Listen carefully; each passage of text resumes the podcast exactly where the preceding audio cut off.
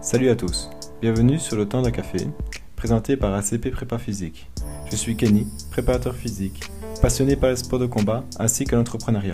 Sur mon podcast, on y retrouvera mon processus de pensée ainsi que des discussions autour de la préparation physique, nutrition et l'entrepreneuriat.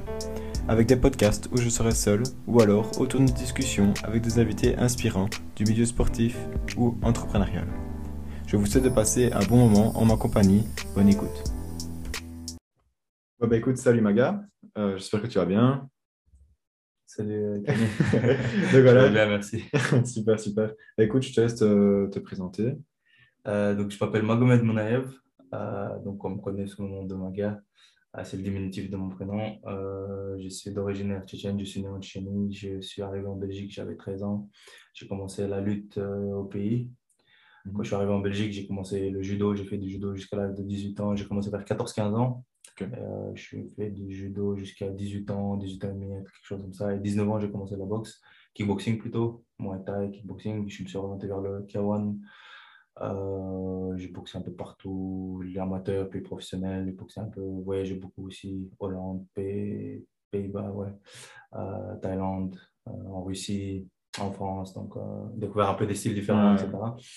Et après, bah, en 2018, euh, j'ai fait un combat, donc j'ai décidé de faire une petite pause. Et dans la pause, bah, on m'a proposé de faire du coaching, etc. Ça m'a plu. Et septembre 2018, j'ai lancé mon premier club qui, en deux ans, a fait des bons résultats. Et mhm. euh, quelques pépites qui, aujourd'hui, on en parle un peu partout. Euh, donc, donc voilà c'est plus ou moins. J'ai grandi un peu dans les sports de combat, on va dire. En Tchétchénie, tu faisais euh, sport Oui, j'ai commencé la lutte en Tchétchénie, donc c'est un peu le sport national chez nous. Et, mhm j'ai grandi, on va dire, euh, directement à l'âge de 5-6 ans. Mon cousin, il m'a pris, il m'a dit, vas-y, toi, tu vas à la lutte. Et ça a démarré, c'est comme, comme tous les Tchétchènes, ça démarre avec la lutte. Donc, euh, maintenant, c'est un peu plus le MMA parce que c'est à la mode, mais avant, c'était la lutte.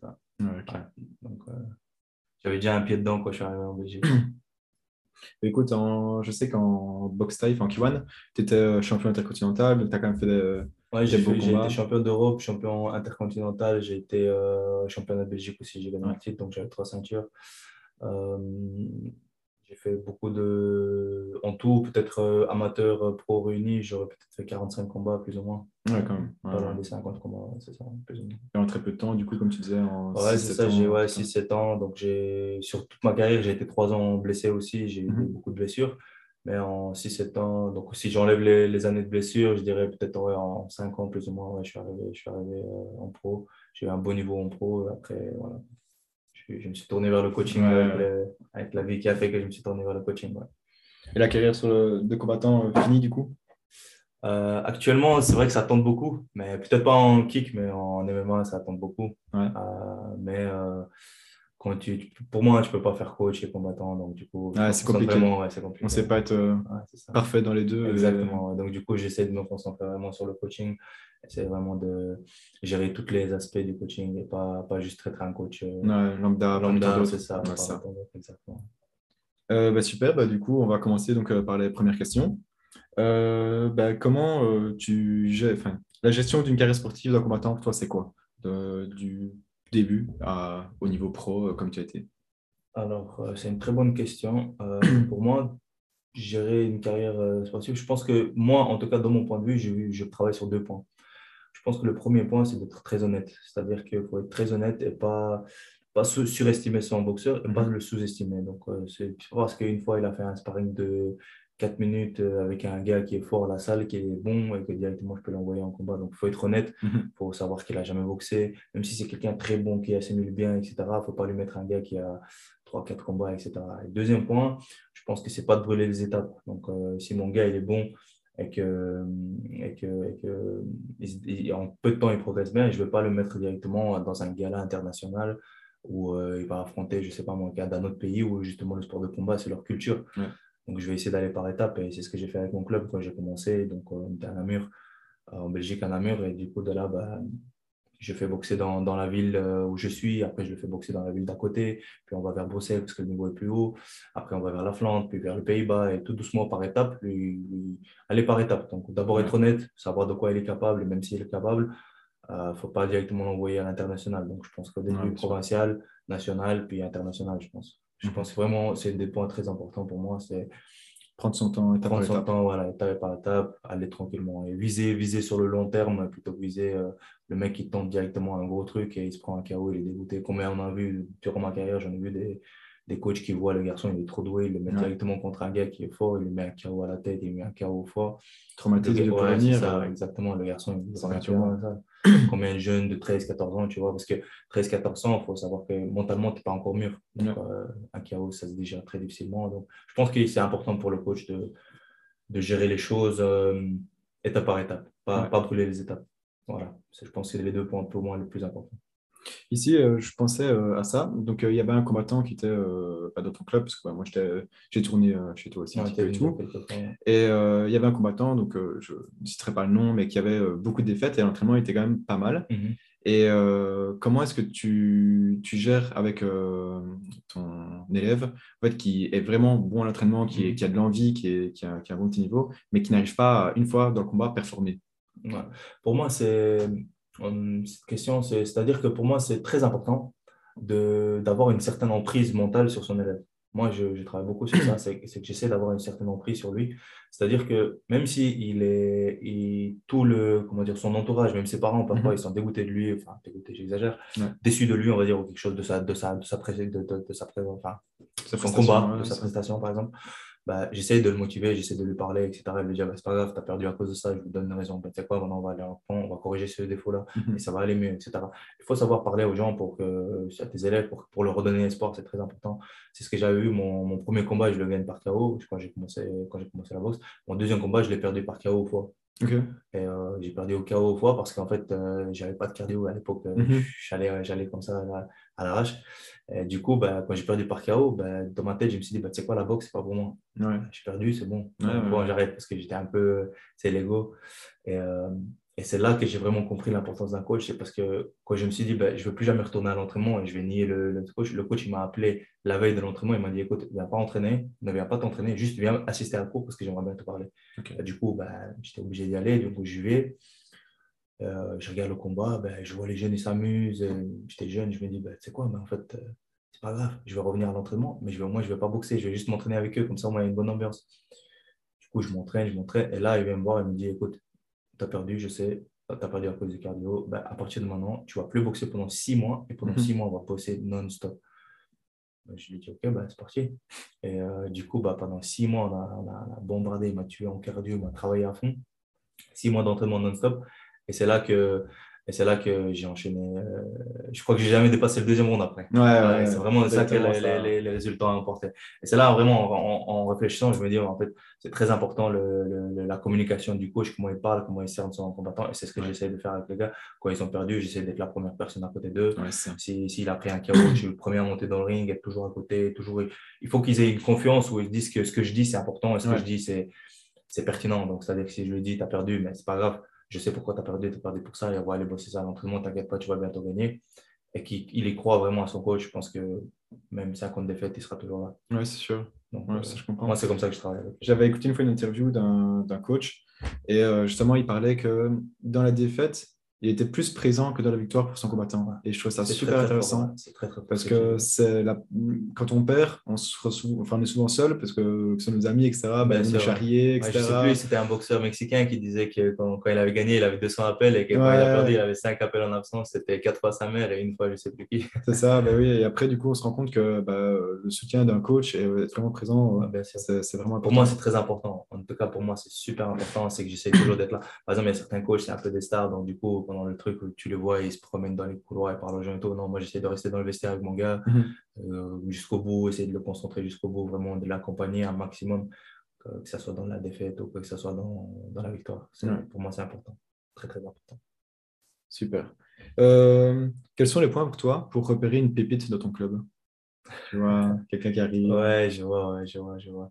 Après, moi, c'est, c'est-à-dire que je fais ça, je fais ça sur le long terme. Je fais pas ça. Il y a beaucoup de gens, ils voient quelqu'un, ah ouais, lui, c'est bon, il est dessiné. Mhm. Bon, moi, ce que je fais, je repère, je, je regarde un petit peu ses qualités. Est-ce qu'il est rapide? Est-ce qu'il est. Parce que chacun, il a des qualités, mais différentes, un, talent différent. Donc, du coup, je regarde celui-là, il est rapide, celui-là, bah, il a du cardio, bah, celui-là, il, est... il a un mental de fou, bah, etc. Et après, au fur et à mesure, j'essaie d'installer une relation entre lui et moi. Mhm. Donc, euh, ça, ça me permet de savoir est-ce qu'il est coachable ou est-ce qu'il n'est pas coachable. Donc, la relation, je l'installe comment? Bah, Je vais lui parler je lui lâche des blagues ou je lui, parfois je l'écris en privé, je lui dis bah écoute, regarde ce combat et tu vas apprendre quelque chose. Du coup, après, je lui, je lui, reparle, je lui pose des questions, voir s'il a regardé ce combat. Bah, ça veut dire qu'il m'écoute, c'est qu'il voit de l'intérêt envers moi. Ou alors, parfois, je vais lui donner trois ballons, je vais lui dire bah, va, va apprendre à jongler. C'est con, mais c'est ce qui, ça, ça, permet de voir s'il y a une relation qui s'installe entre nous à partir du moment que je vois que le gars il suit, non seulement il a du talent, mais en plus il m'écoute, bah, je commence à travailler un petit peu au power avec lui. Après, je commence à le mettre en sparring un peu avec des plus forts pour voir est-ce qu'il tient, est-ce que mentalement il arrive à subir tout ça. Après, je le mets en gala. Si en combat il arrive à, gérer le stress, etc. Et, peut-être, comme, comme je disais au début, bah, mhm. étape, étape, par étape, j'essaie de, de, faire. Mais pour moi, très important, c'est d'installer cette. Euh, de vérifier s'il est coachable. C'est très important pour moi parce que ça se peut que des gens ils sont très très forts talentueux, mais ils sont fainéants, ils sont, sont... quelqu'un qui n'a qui a pas beaucoup de talent, mais qui est coachable, il va faire plus de résultats. Il va faire beaucoup plus de résultats que quelqu'un qui est super talentueux, mais qui te dit Ouais, moi, le mardi, j'aime pas parce que c'est technique. Ouais, mais moi, j'aime pas parce qu'on fait de l'accélération. Ah, mais moi, j'aime pas. Et quelqu'un qui est difficile comme ça, il est souvent, il stagne beaucoup. Même s'il est très talentueux, il vient peut-être une fois, il va performer, on ne veut pas impressionner les gens, mais il ne va pas aller plus loin. Alors que quelqu'un qui, qui s'en fout, tu lui dis 500 pompes, dis ok, c'est bon, c'est parti. Alors qu'il y en a d'autres, tu les dis 500 points de moi, mais bon, j'ai mal à l'oreille. Euh, tu vois ce que je veux dire C'est marrant, tu vois, c'est marrant, mais c'est comme ça, tu vois. C'est que quelqu'un qui est coachable, il ira beaucoup plus loin. Même si, même si euh, l'autre a beaucoup plus de talent, etc., mais lui, il ira beaucoup plus loin parce que justement, il écoute son coach, tu vois, c'est important. C'est super important que tu parles de comme qualité d'être coachable parce que c'est vraiment un truc que bah, on entend rarement parler de ça. Souvent, euh, bah, en anglais, les, Américains ça utilisent beaucoup ce terme. Et euh, je trouve ça super important parce que c'est vrai que moi, en tant que préparateur physique, je travaille beaucoup avec des footballeurs. Mhm. Enfin, j'ai quelques footballeurs avec qui je travaillais et euh, c'est les personnes en général qui sont le moins coachables que ah j'ai eu. T'as beau leur demander niveau discipline, etc., c'est beaucoup plus compliqué. Et ils t'écoutent euh, plus ou moins à moitié. Ils te, chaque fois, ils posent des questions, mais pas les questions vraiment pertinentes de mhm. l'entraînement. Mhm. Et c'est voilà, c'est ça. Et donc, du coup, quand tu as des, des combattants, etc., c'est souvent, en tout cas, généralement, ils sont plus coachables, on va dire. Après, si le mec déjà de contact en soi, un préparateur physique ou quoi que ce soit, il est déjà plus motivé euh, qu'autre chose. Hein. Mais c'est hyper important parce que c'est ces personnes-là qui assimilent plus ces choses et qui mettent euh, tout en place. Ah non, c'est sûr, euh, c'est sûr. Moi, en tout cas, je sais que, je sais que quelqu'un qui n'a pas du tout de talent, bah, je vais te donner un exemple. Il y a un gars qui venait chez moi. il avait 30, 33 ans, je crois. Non, non, enfin, en tout cas, il a au-dessus de 30 ans, 32 ans, quelque chose comme ça. Il n'a jamais mis les gants de sa vie. Il n'a jamais boxé de sa vie. Et c'est un gars, tu sais, je sais pas comment on dit en français, mais c'est un gars qui n'est pas à l'aise avec son corps. Tu vas dire gauche, il va mettre droite, tu vois. Vraiment euh, pas à l'aise du tout. En plus, il parlait pas très bien français. du coup, bah, tout était contre lui. Mais par contre, je lui disais, va courir 10 km. Le garçon, il va aller courir 10 km. Tu lui dis, va courir 10 km à 20 km/h, il va aller courir, il va essayer de le faire. Et dis-toi, à 32 ans, on va dire, elle a commencé avec moi. En un an, le garçon, il est monté sur le ring. Ah, c'était vraiment, je pense, de tous les gens que j'ai, c'est vraiment le gars, il m'a mhm. impressionné. Il est monté sur le ring. Il a, il a fait plusieurs combats. En plus, il se donnait à fond. Il avait un cardio de malade. Il a maigri. Il tenait les régimes, etc. C'était impressionnant parce qu'en fait, le garçon, tout ce qu'il lui, tout ce qu'il faisait, c'est juste qu'il m'écoutait. Et il n'avait pas d'autre talent. Le seul talent qu'il avait, c'est qu'il m'écoutait.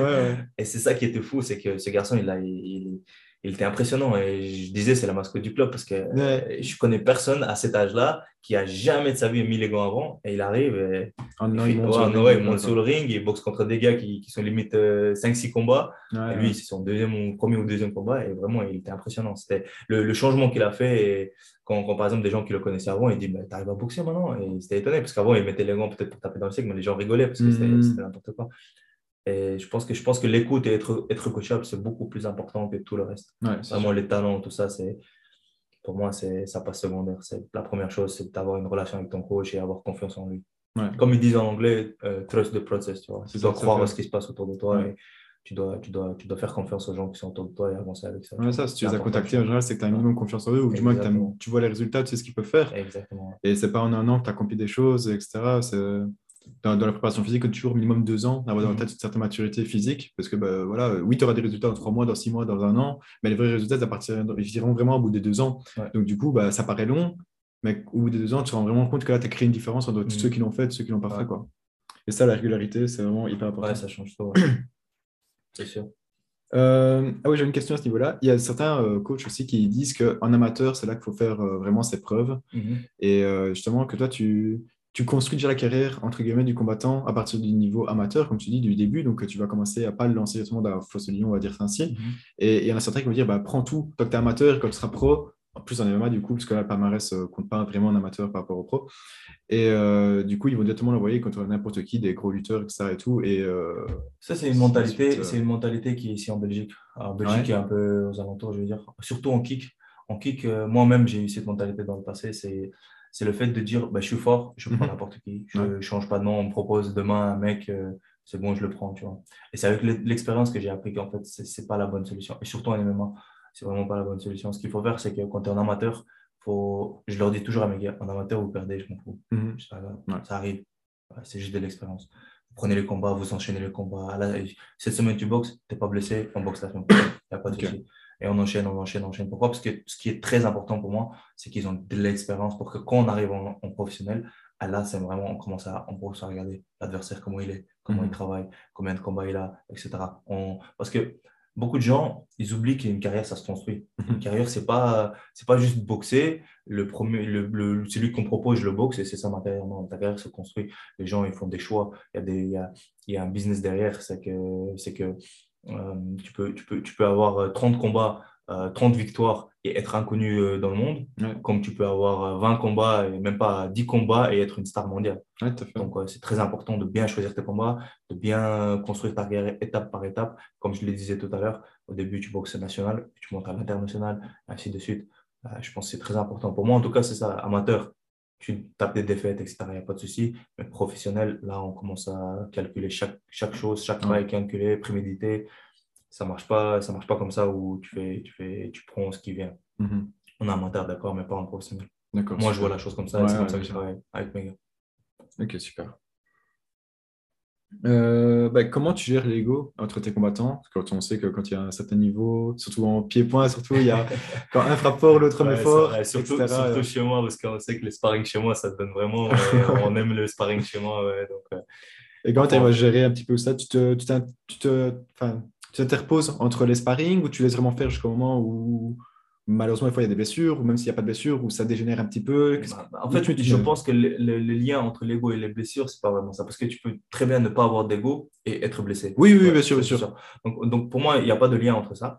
Mais pour l'ego, comment je le gère, euh, je pense que déjà, première chose que je mets en application, c'est que moi-même, j'enlève mon ego. C'est-à-dire que je montre l'exemple. Toute première chose que je fais, c'est je montre l'exemple. Je sais très bien que demain, un de mes gars, euh, aujourd'hui, ok, d'accord, ça fait pas si longtemps que j'ai arrêté de boxer, donc j'ai un certain niveau. Je sais mhm. que je me mets en face à eux, je peux, je peux me débrouiller. Mhm. Je sais qu'ils vont peut-être pas me, pas me malmener. Je sais que même si j'ai coaché des pros, j'ai un certain niveau qui me permet de rester deux, trois rondes face à eux, pas de souci.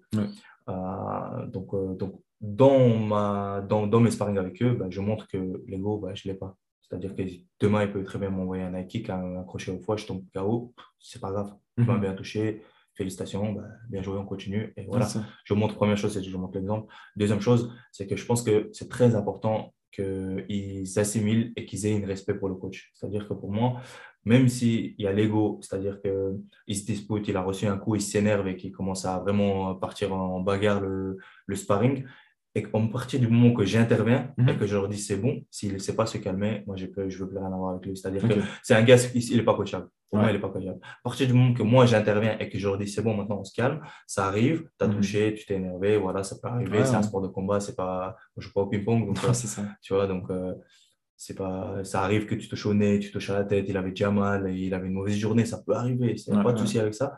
Mais à partir du moment que le coach il intervient et qu'il dit bon, c'est bon les gars, ça arrive, touchez-vous les gants et on passe à autre chose, séparez-vous, vous allez avec quelqu'un d'autre et on laisse tomber. S'il ne s'est pas laissé tomber et qu'il continue malgré que j'interviens, pour moi, ce n'est pas un gars coachable. Donc, pour moi, ça ne vaut pas la peine de continuer avec lui, dans le sens où je ne vais pas le virer du club. Je vais simplement me dire, bon, bah, lui, tu fais, tu fais des sparring, mais tu tombes avec les gens que tu veux. Tu ne mhm. tombes plus avec mes boxeurs. Tu restes dans ton coin et voilà. Tu viens t'entraîner si tu veux, mais ne n'espère pas de monter si, si tu as cette mentalité-là. Donc, il faut laisser l'ego à l'extérieur quand tu viens chez moi, c'est, pour moi, c'est très important. Faut, à partir du moment que tu as, respect pour as, du respect pour ton coach, mhm. il faut savoir, à partir du moment qu'il intervient, c'est que le coach, il, dis-toi une chose, c'est que le coach, il a 30-40 personnes à gérer. Il a 30-40 personnes à gérer, il ne peut pas lui gérer toi qui est énervé, l'autre qui est en train de pleurer, l'autre il a mal à l'oreille, etc. Non, il est là pour donner son cours, etc. Donc à partir du moment qu'il a dit, bon les gars, c'est bon, on laisse tomber, on laisse tomber. c'est lui, dire que le coach voit des choses que nous, quand on est en sparring, on ne voit pas forcément. Exactement. Et, et comme tu dis, tu as déjà d'autres personnes à gérer, et si même toi, en gérant d'autres personnes, tu as vu que ça a dégénéré, c'est que ça a dégénéré vraiment déjà mm. peut-être trop. Et donc mm. du coup, bah, comme tu dis, quand tu parles, bah voilà, il faut écouter, c'est le respect. Et, voilà. C'est ça, dès que le coach il intervient, il faut savoir se taire et ravaler son ego. Parce que mhm. si tu ne sais pas faire ça, je ne pense pas que, je pense pas que c'est un coach en qui tu as confiance, donc tu ne vas pas aller loin avec ça. Pour moi, c'est très important. Une fois que le coach il intervient, il faut savoir écouter. Après, c'est aussi le rôle du coach. Il faut qu'il ait une certaine prestance, une certaine. Euh, comment dire Il faut qu'il faut qu'il impose un certain respect. c'est très important. Pour moi, c'est ce que j'essaie de faire. J'essaie d'avoir un euh, de, mériter le respect. Pas juste, euh, ouais, je suis coach, vous me respectez. Non, il faut avoir une certaine attitude. Faut pas, certains coachs, ils humilient leur boxeur, ils mm -hmm. je ne fais pas tout ça. J'essaie vraiment d'avoir euh, gagné leur confiance. beaucoup dans le respect, et puis après de là. moi, tu, un, garçon de 10 ans qui vient chez moi, qui est peut-être un peu la tête ailleurs, etc., ben, je vais lui parler comme je parle à mon boxeur. Mhm. J'essaie vraiment de leur parler égal, parce qu'à partir du moment où tu donnes confiance aux gens, ils, ils, apprécient ça et ils se prennent au sérieux. Par contre, si dès le départ, tu ne lui donnes pas confiance et dès le départ, tu es, euh, du doute de lui, bah, qu'est-ce que tu espères de lui Tu vois ce que je veux dire Dès le départ, il faut lui donner euh, une responsabilité, il faut lui montrer qu'en fait, tu crois en lui. Et à ce moment-là, je pense que les gens ils prennent. Parce qu'en sachant que chez moi, déjà eu, on a déjà eu des blessés, mhm. on a eu des blessures. On a déjà des sparring très très durs. Honnêtement, tu, tu demandes à n'importe quel méga et ils savent, tu vois, j'ai en fait des sparring très très durs.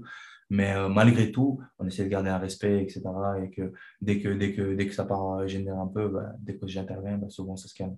Je pense que c'est important, le coach qui, c'est le coach qui fait tout, je pense. Mhm. C'est le coach qui fait tout. Faut pas, faut pas hum, d'apprendre dès le départ à ces gars que l'ego, c'est, tu le laisses à la porte en rentrant. Et je ne sais pas si tu faisais euh, inviter des combattants que tu sais dans notre club pour venir faire justement les sessions sparring, euh, etc. non seulement j'ai invité des, des, boxeurs, mais en même temps, je faisais un jour semaine ouvert à tout le monde. Même si tu fais du ping-pong, tu veux te battre, ou je sais pas, tu fais du golf, tu veux te battre, ben bien. Je faisais un jour ouvert où tous les clubs du coin, euh, tous ceux qui veulent venir, ils peuvent tourner. Et ça arrivait parfois des gars qui venaient, qui étaient déjà à un bon niveau, on va dire, euh, en pied-point, et ils boxaient, ils boxaient avec mes gars qui, eux, ils ont peut-être pas un niveau, ben, c'est pas grave. Les gars, ils, goûte un peu la dureté, ça me dérange pas. Mhm. Après, si je vois que ça dégénère, le mec qui vient vraiment euh, écraser, écraser ou des trucs comme ça, moi je mettais les gants, et ben, c'est parti, on essaie aussi, tu vois ce que je veux dire. Et après, après voilà, je pense que je pense qu'il faut une certaine euh, être sûr de soi aussi, c'est mhm. important de montrer que, ouais, même si tu viens avec tes forts, d'accord, tu, tu, tu, écrases mes élèves, mais on peut t'avoir l'usure. Tu vois, si moi je tourne avec toi, l'autre tourne avec toi, l'autre tourne avec toi, on peut. Il faut, maintenir le truc en disant, bah, tu es quand même chez nous et tu pas là, tu peux pas faire ce que tu veux, même si après l'entraînement, même si je le, je le, vire du cours et il se part, il faut quand même montrer qu'on est là et c'est chez nous ici, tu vois. Donc, je pense que c'est l'expérience du coach qui fait toute la différence sur ça, tu vois. Mhm. Après, niveau blessure, bah, les blessures, tu peux très bien les faire avec l'ego ou sans l'ego, tu vois. Oui, ça, c'est ça, c'est partie du jeu, tu vois. C'est tout à fait, tout à fait.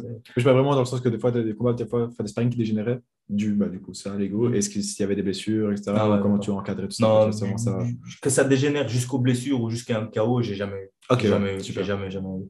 Euh, par contre, euh, le fait que, hum, comment dire, c'est si euh que ça monte un peu dans les tours, ça arrive. Pas au point où il y a des blessés, des, des, chaos, tu vois, j'ai jamais eu ça. Parce que dès que ça monte dans les tours, ben, même les autres, ben, ils connaissent ma mentalité. Donc souvent, euh, les deux qui se sont emballés, ben, c'est eux deux contre tout le reste. Donc euh, quand moi je leur dis stop, ben, tous les autres sont avec moi en disant ben, stop les gars, tu vois. Donc euh, je pense qu'il faut inculquer ça dès le départ et après, tu n'as plus de soucis. Moi, je pensais justement à ça parce que, en fait, euh, la toute première fois où toi et moi, on s'est vraiment rencontrés, quand du moins qu'on a parlé, c'est je commençais euh, la boxe taille, du coup, dans notre club où on s'entraînait euh, tous les deux. Et j'avais fait un sparring, je crois que ça faisait une semaine que j'étais là. moi, je venais de taekwondo de base il y a des années. Et donc, du coup, bah, j'avais fait un sparring contre un, un, gars. Et bah, du coup, comme j'avais des jambes qui étaient un peu plus fortes, bah, je me rendais pas compte, je frappais ah fort. Et je m'étais fait, euh, enfin, ça dégénérait. Et donc, j'avais ah, la mentalité de la boxe taille, donc ça me dérangeait pas de rentrer dedans, mais du coup, ça dégénérait. Ah ouais, d'accord. Et euh, notre coach n'était pas là. Je me souviens, il était parti travailler. Et donc, directement, tu es venu, tu nous as séparés, tu fais, les gars, chacun dans son coin. Là, je vois que ça dégénère. Moi, j'étais tout nouveau. ça partait. Donc, ah, ouais, je me rappelle pas, mais bon. Ah, ça date. ça date, ça date. Après, après ça arrive, tu vois, ça arrive parce que surtout, euh, même en tant que combattant, je, à l'époque, je n'étais même pas coach, même en tant que combattant, j'ai jamais aimé que on vient à l'entraînement, tu sais, euh, on vient avec, euh, en voulant découdre, tu vois. c'est pas, c'est pas vraiment. souvent des gens comme ça, je suis sûr, le gars que tu dis là, il est jamais allé loin dans le sport. Je suis sûr. Ah non, mais jamais, jamais fait de combat. Ah bah voilà, j'ai jamais vu des gars qui, qui montrent qui ont un certain niveau et ils, sont, ils, ont, ils, ont, ils ont, comment dire, c'est des gars qui s'énervent à l'entraînement. je n'ai jamais vu. Honnêtement, je n'ai jamais vu. Après, ouais, ça arrive qu'on met la pression et tout, mais j'ai jamais vu un mec qui. Mais là, c'était écrasé pour écraser, chez petit niveau. et voilà, du coup, euh, voilà, c'était ça, c'est la petite anecdote euh, du jour. Euh, donc, du coup, bah, comme tu dis, tu discutes beaucoup avec tes élèves, c'est hyper important. Et donc, justement, je voulais savoir, bah, la discussion, comment tu l'encadres? Je ne sais pas si euh, tes élèves à l'époque avaient des préparateurs physiques ou quoi que ce soit ou en question. Est-ce que tu gères euh, la discussion entre le préparateur physique, le combattant et euh, bah, toi, du coup, le, mhm. coach spécifique bah, de, mon passé, donc de, ma carrière, mhm. j'ai pas eu de. En fait, plus tard, quand j'étais professionnel, j'ai eu quelques avec qui j'ai travaillé dans des préparateurs physiques. Pas des gens avec qui, on va dire, j'ai travaillé longtemps où vraiment il y a une confiance qui s'est installée. C'est juste quelques fois, ils m'ont entraîné, puis après, moi, je prenais ce qu'ils me proposaient. J'ai été, entre parenthèses, beaucoup mon propre préparateur euh, niveau physique. Donc, du coup, j'avais une certaine expérience qui me permettait que dans, dans les débuts, etc., je pouvais les gérer, etc. Après, je n'étais pas entouré de préparateurs physiques en qui je pouvais avoir confiance. Pour moi, la discussion entre le préparateur physique, c'est secondaire mais avant cela, c'est très important la confiance. Mhm. Donc pour moi, si à partir du moment que je rencontre un, parce que moi, comme je te dis, donc je communique beaucoup avec mes gars, j'aime bien leur gérer tout, leur côté mental, leur côté préparation physique, etc. À partir du moment que je trouve quelqu'un en qui j'ai confiance, je sais qu'il est doué dans ce qu'il fait, je sais qu'il est passionné dans ce qu'il fait, et je sais que je peux lui confier mon gars euh, sans crainte, c'est-à-dire que je sais qu'il est entre de bonnes mains, pour moi, il n'y a aucun souci, la communication, etc., etc. Par contre, je vois, c'est quelqu'un qui, qui ne maîtrise pas dans son domaine et que son travail est contre-productif contre le mien, c'est là que je vais, je vais être réticent. Mais quand je, le but, c'est ça, c'est, de déléguer chacun son rôle. Mon but, c'est pas mhm. d'être euh, coach, euh, coach de boxe, coach de lutte, coach de, je veux pas être manager en même temps, c'est pas possible. Pour moi, le but, c'est avec le temps, quand j'ai des pros, etc., c'est de les filer. Euh, si, si j'ai un préparateur physique en qui j'ai confiance, en qui je sais que c'est un gars qui gère son domaine, pour mhm. moi, il n'y a aucun souci, je, je, le confie. Après l'échange, ça fait partie, pour moi, ça fait partie de, du processus, c'est normal. c'est normal. on doit toujours se parler, dire bah, écoute, j'ai vu, bah, là, il lui manque un peu ça. en, combat, par exemple, le, préparateur physique, quand il est là, on voit que le mec, il est au sol, il est impossible de se dégager parce qu'il ne sait pas travailler ça. Bah, il, lui manque de la force ou je ne sais pas, tu vois. Et le préparateur physique, bah, on en parle, bah, écoute, ouais, c'est vrai qu'il faudrait, faudrait axer ça là-dessus. Ou alors le mec, il s'essouffle vite, il bah, faudrait travailler un peu son souffle, etc. Je pense que c'est très important euh, de se communiquer, ça fait mhm. partie du jeu pour moi. Mais avant cela, il y a la confiance. La confiance, c'est très important. Mais c'est avec, comme avec tout le monde, tu vois. Ton manager, tu dois avoir confiance. Ton préparateur physique, tu dois avoir confiance. Euh, je sais pas moi, ta structure à la salle, le, le gars qui gère ta, ta, salle, tu dois avoir confiance. Je pense que c'est très, très important, la confiance dans l'équipe. Et comme, comme l'élève qui doit avoir confiance en son coach. C'est très important. Je pense que tu mets la confiance en place, après la discussion, ça vient tout seul. Ouais, je vois. Euh, déjà, c'est bien parce que comme tu dis que tu faisais toi-même ta préparation physique, etc., mhm. c'est ce qui te permet, bah, voilà, en tant que bah, coach, on sait que tu es coach spécifique pied-point mhm. et MMA. Et en même temps, bah, du coup, tu, tu, peux quand même au début aiguiller tes combattants sur bah, un petit peu de préparation physique parce que tu as fait ça, un petit peu de nutrition parce que tu as fait ça.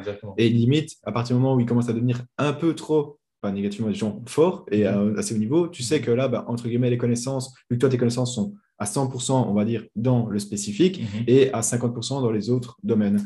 et donc, à ce moment-là, tu te rends compte que bon, bah, je vais peut-être devoir commencer à déléguer pour pouvoir permettre, en ayant trouvé la personne de confiance, de le faire évoluer plus rapidement mon combattant. Mais au moins, tu peux déjà l'encadrer un minimum. Exactement. Je pense que dans le début, ça ne pose aucun problème. Tu vois. Même parfois, par exemple, j'ai déjà eu des pros qui venaient d'autres clubs qui venaient chez moi.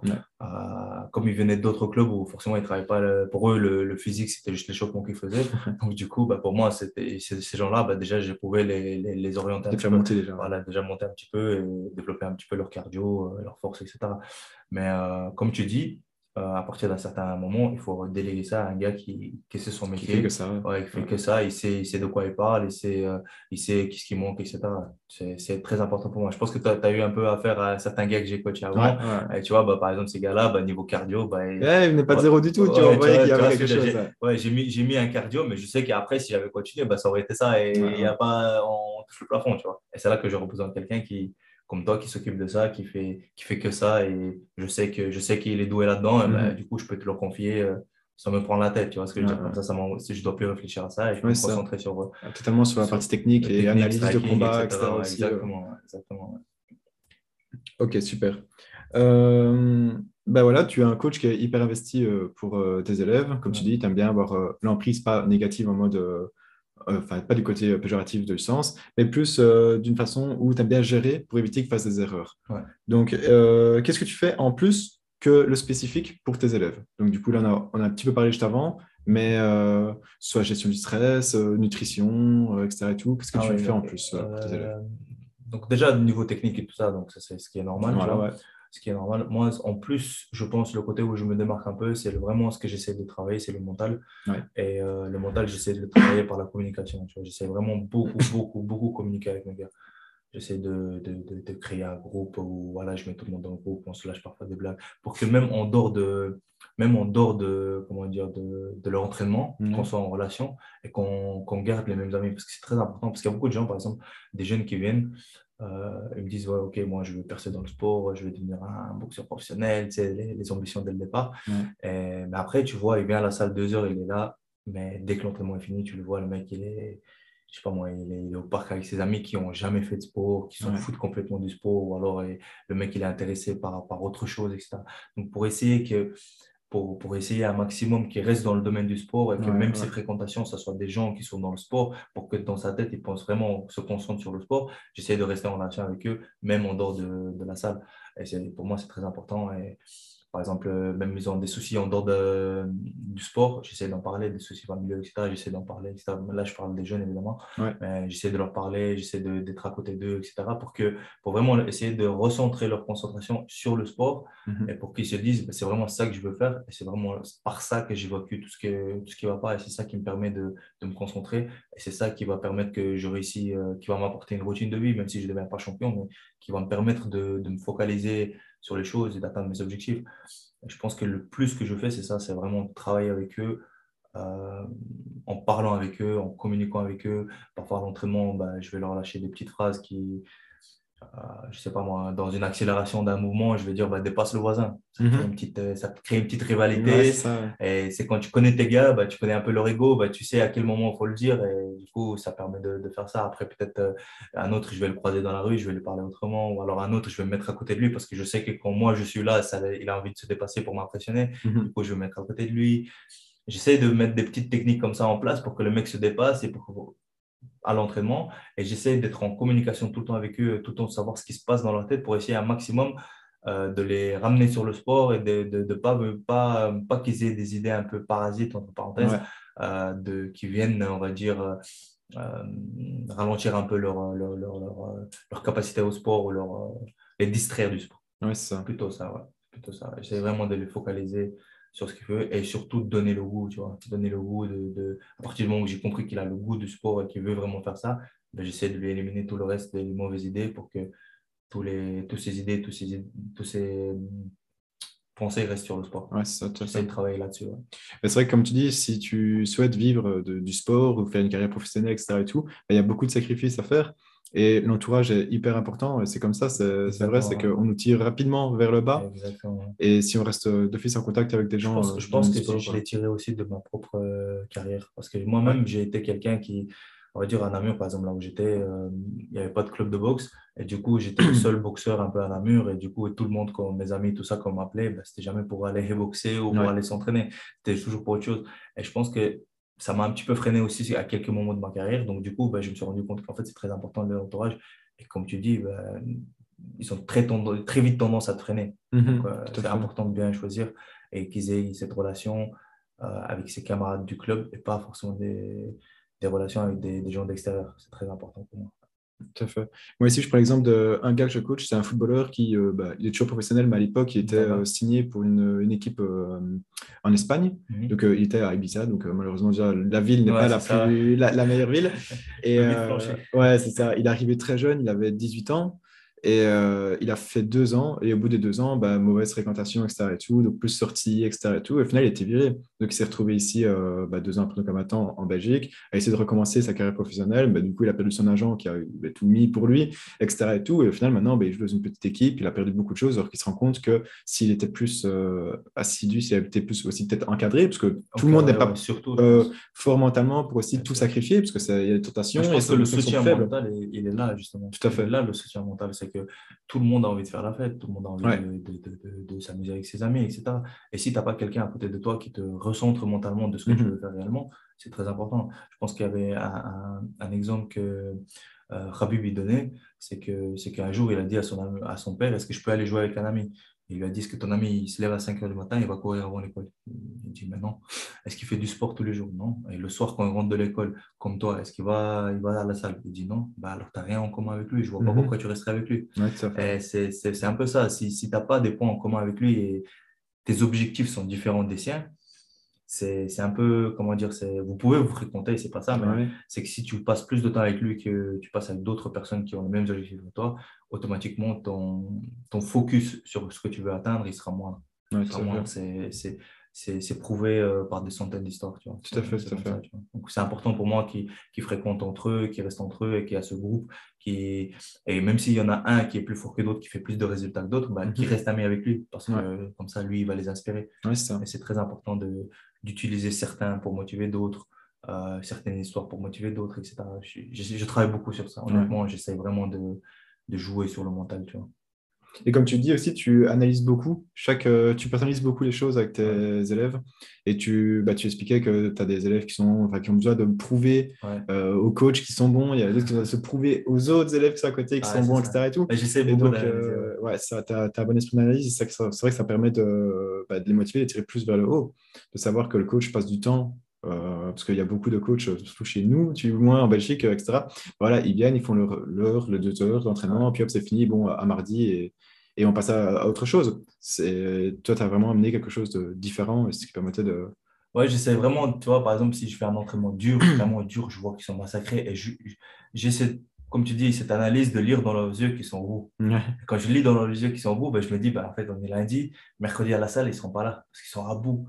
Et du coup, à la fin, je me dis, c'est quoi? Il faut que je leur propose, il faut que je fasse un petit discours à la fin, 10-15 minutes, je leur fais un petit discours, je dis, je suis content de vous, etc. J'essaie de les remotiver pour qu'ils soient revenus le, le, mercredi. Et c'est là je vois vraiment ceux qui sont motivés et ceux qui sont atteints par ce que je dis. C'est là que je mhm. le vois. Et c'est important, je pense. Euh, pour, ça me prouve aussi que le gars-là, il vaut la peine que je me consacre à lui, que je m'occupe de lui. Parce qu'il y a beaucoup de gens, ils donnent l'impression qu'il faut que tu te consacres à lui, mais une fois que tu, te donnes à lui, tu, tu, mets du temps pour lui, etc., tu sacrifies du temps pour lui, ben, le mec, euh, demain, il a, je sais pas, il a trouvé une copine, c'est fini, tu vois ce que je dirais mmh. Ou je sais pas, il a trouvé un, un, jeu de PlayStation, ça le passionne, et c'est fini, tu vois. Donc j'essaie de, de, les mettre à bout, mais après leur, les motiver avec mes paroles et voir est-ce qu'ils écoutent mes paroles, est-ce qu'ils font confiance à ce que je dis, tu vois. J'essaie d'installer ce lien et vraiment, comme tu dis, j'essaie de les analyser pour voir euh, sur tout ce qu'ils font, est-ce qu'ils sont, euh, est-ce qu'ils en valent la peine vraiment que que je m'investis vraiment pour eux. J'essaie de, de, jouer, comme tu dis, l'analyse, c'est très important. Le coach, il doit être capable d'analyser ça. Je suis d'accord avec toi. Parce que justement, ici, euh, c'est bah, directement sur la deuxième question. Tu dis que, comme tu as dit une phrase, c'est euh, bah, est-ce qu'ils valent la peine? Et c'est pas méchamment, mais toi, ici, nous en Belgique, du coup, bah, le coach spécifique, malheureusement, souvent, le trois quarts, je pense même, c'est euh, un métier presque bénévole, c'est rarement lucratif. donc, du coup, bah, tu consacres beaucoup de ton temps sans forcément gagner de l'argent via ça. Et euh, du coup, bah, pour toi, est-ce que c'est problématique? Puisque par exemple, on prend l'exemple de le MMA Factory au début, quand il a s'installé euh, sur Paris, lui, il est vraiment arrivé avec une mentalité à l'américaine en disant Moi, ce sera mon travail, ça, il a installé son business autour de ça. Au début, bah, c'est vrai qu'en France et en Belgique, puisque c'est plus ou la même mentalité, euh, bah, ça, au début, ça a peut-être choqué parce que les gens disaient bah, Non, mais c'est pas normal que vraiment on arrive pour faire de l'argent. Mais au final, ils se rendent compte qu'il bah, y a beaucoup de champions qui sont de là-bas, il y a beaucoup de gars qui sont euh, très forts Maintenant, il y a le Nerfight, etc. Il y a d'autres clubs qui ont commencé à prendre cette mentalité-là. Et est-ce que pour toi, c'est un problème qu'on soit encore euh, le truc à le temps plus du côté bénévole que du côté euh, bah, lucratif, euh, clairement, dans le coaching sportif? Honnêtement, c'est vrai que c'est vrai que niveau, niveau coaching, tout ça, ça, les, les, coachs ne gagnent pas assez, tout ça, je suis d'accord avec toi. Ça, c'est une réalité, tu vois. Mais après, pour moi, dans la vie, il faut jouer sur les, les choses dont tu as l'action. C'est-à-dire que tu, tu n'as pas l'action sur les, les, mentalités des gens. Tu ne peux pas venir, euh, je sais pas moi, dans une ville et dire bah, à partir du moment où tout le monde va penser comme moi je dis. Si je dis que les cours euh, sont à 100 euros le mois ou 100 euros la séance, bah, c'est bon, tout le monde paye ça. Je pense que c'est au coach de lui-même venir avec une idée différente et mm-hmm. euh, imposer euh, quelque chose de différent. Tu vois, c'est comme tu dis toi-même et même Factory, ils sont venus avec quelque chose de différent. Mhm. Ils y ont cru et ils ont travaillé jusqu'au bout. Au début, je ne pense pas que ça leur a rapporté, mais malgré tout, ils, ont, ils sont accrochés, ils ont gardé l'idée. Ont... Et je pense que c'est ça qui est important. Parce qu'il y a beaucoup de choses, ils arrivent, ils disent bon, en cours de Muay Thai, MMA, 60 euros le mois, et après, il attend. Mais non, mec, il faut, faut bosser plus, il faut que tu proposes beaucoup de choses, faut que tu sois, faut que tu, faut, en fait, moi, je parle beaucoup du principe d'inspiration. Pour moi, mhm. c'est super important l'inspiration. Comme, comme, comme il y a une phrase qui dit, un, un, coach médiocre, il parle, un bon coach, il montre, mais un excellent, il, il, inspire. Et ça, c'est très important pour moi. Moi-même, je prends mon exemple. Si je vais chez un gars, imaginons un domaine que je ne connais pas, et que ça ne m'intéresse pas trop le domaine, j'en ai entendu parler, mais quand je vois le mec faire ça, ça m'inspire, ça me donne envie de le faire. Moi, je suis payé 50, 60, 100 euros, ça ne me dérange pas. Mhm. Et c'est très, très important pour moi d'être inspirant. C'est-à-dire qu'un mec qui n'a jamais connu un sport de combat, il arrive chez moi, il s'assied sur le fauteuil, il regarde l'entraînement. Le lendemain, s'il est là, c'est que je l'ai inspiré. C'est que je lui ai donné envie. Tu vois. Et ça, c'est très important pour moi. Il faut, faut que le coach il se concentre sur soi-même, qui ne demande pas directement aux gens de payer, mais plutôt qu'est-ce que je leur propose? Est-ce que je leur propose vraiment quelque chose de nouveau, quelque chose de, de haute qualité, vraiment quelque chose qui, qui est inspirant, tu vois, qui est un mec qui, qui n'a jamais fait de sport, ben, il me voit faire, il me voit comment je tiens les pas ou comment je parle à mes gars, ben, il a envie de venir. Mhm. Si j'arrive à faire ça, j'ai réussi. Ça veut dire que d'ici, d'ici peu de temps, je vais, je vais gagner. Je vais, ça, va être, ça, ça, va, ça va plus être du bénévolat. Tu vois. Comme, on dit, comme on dit, les gens qui travaillent plus qu'ils qu'ils ne sont payés, mhm. bientôt ils seront payés plus qu'est-ce qu'ils ne travaillent. c'est vraiment ça. Tu vois. Il faut vraiment prendre... Moi, je prends tout, tout, ce que je fais, je prends ça comme ça. Au début, par exemple, quand je commence, même si je dois faire des coachings gratuits, ça ne me dérange pas. Mhm. Tant que, le temps que je montre qui je suis, le temps que je inspire les gens, le temps qu'ils voient un peu qui je suis et qu'ils ont confiance en moi et qu'ils s'installent, etc. Après, une fois que je sais que euh, ce que je propose, c'est quelque chose de bien et que je sais que je vais les inspirer avec ça, j'ai aucun doute que les gens, ça ne les dérangera jamais de payer euh, 100 euros la séance ou s'il soit plus ou même. Tu vois ce que je veux dire C'est la même chose de MMA Factory. Aujourd'hui, tu regardes les prix de MMA Factory, c'est impressionnant. Pour un mec ici, c'est impressionnant. Mhm. Mais en attendant, tu t'entraînes aux côtés de, des mecs qui boxent à l'UFC. Tu vois ce que je veux dire? C'est un gros niveau, tu vois? Donc, mais en attendant, au début, lui, il a cru en son projet. Il savait qu'il pouvait proposer quelque chose de haute qualité qu'il n'y a pas ailleurs. Mhm. Il y a cru, il a travaillé et voilà, tu vois. Et je pense que c'est ce qui manque aux coachs qui qui sont bénévolats, bah, c'est ça, c'est qu'ils proposent. C'est qu'ils restent dans les mêmes euh, codes qu'il y a depuis des années sans vouloir imposer euh, quelque chose de nouveau. c'est vraiment ça. Ils arrivent avec quelque chose qui existe déjà mhm. et ils proposent des prix plus haut. Tu vois, c'est, c'est pas possible. Il faut que tu viennes avec quelque chose de nouveau. Il faut que tu sois toi-même quelqu'un de, de, de, nouveau qui te donne envie, qui motive, qui, faut, faut, faut d'abord se concentrer sur soi pour, euh, pour, pour, pour, motiver les autres. Tu vois. Faut, que tu sois toi, tu motivant avant de demander de la motivation aux autres. Tu vois. c'est très important. Moi, par exemple, mon élève qui perd ou mon élève qui n'est pas motivé, etc., la première chose que je me dis, c'est est-ce que tu l'as motivé? Mhm. Est-ce que tu lui as donné envie de ça? Tu lui demandes, je sais pas moi, tu lui demandes, par exemple, moi, j'ai, allez, on va dire, euh, j'ai, par entraînement, j'ai 500 abdos. Donc, ça fait partie de mon entraînement. 500 abdos par entraînement, c'est le minimum. Tu vois. Eh ben, est-ce que je les motive à faire ça? Hmm. Est-ce que je suis derrière eux Je dis, allez les gars, on y va, on y va, on y va, on peut le faire.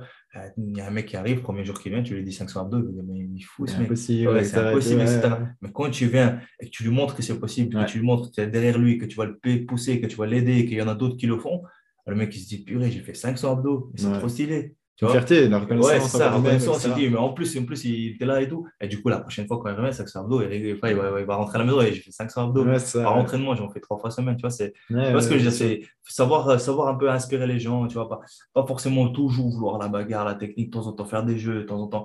Vraiment être quelqu'un de. Pas qu'un coach qui apprend à frapper. Il faut vraiment être un quelqu'un. Parfois, il y a des gens, ils ne viennent pas que pour frapper, ils viennent pour passer du bon temps, ils viennent pour évacuer un peu le, le, stress de la journée.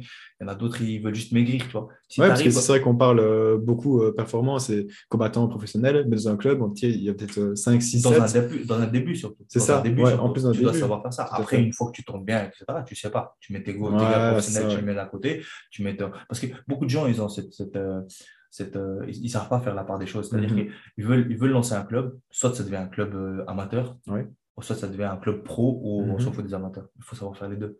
Un coach, il doit être capable de faire les deux. Tu, vois. tu dois avoir ton groupe euh, amateur qui vient faire ça pour la santé, que c'est marrant, etc.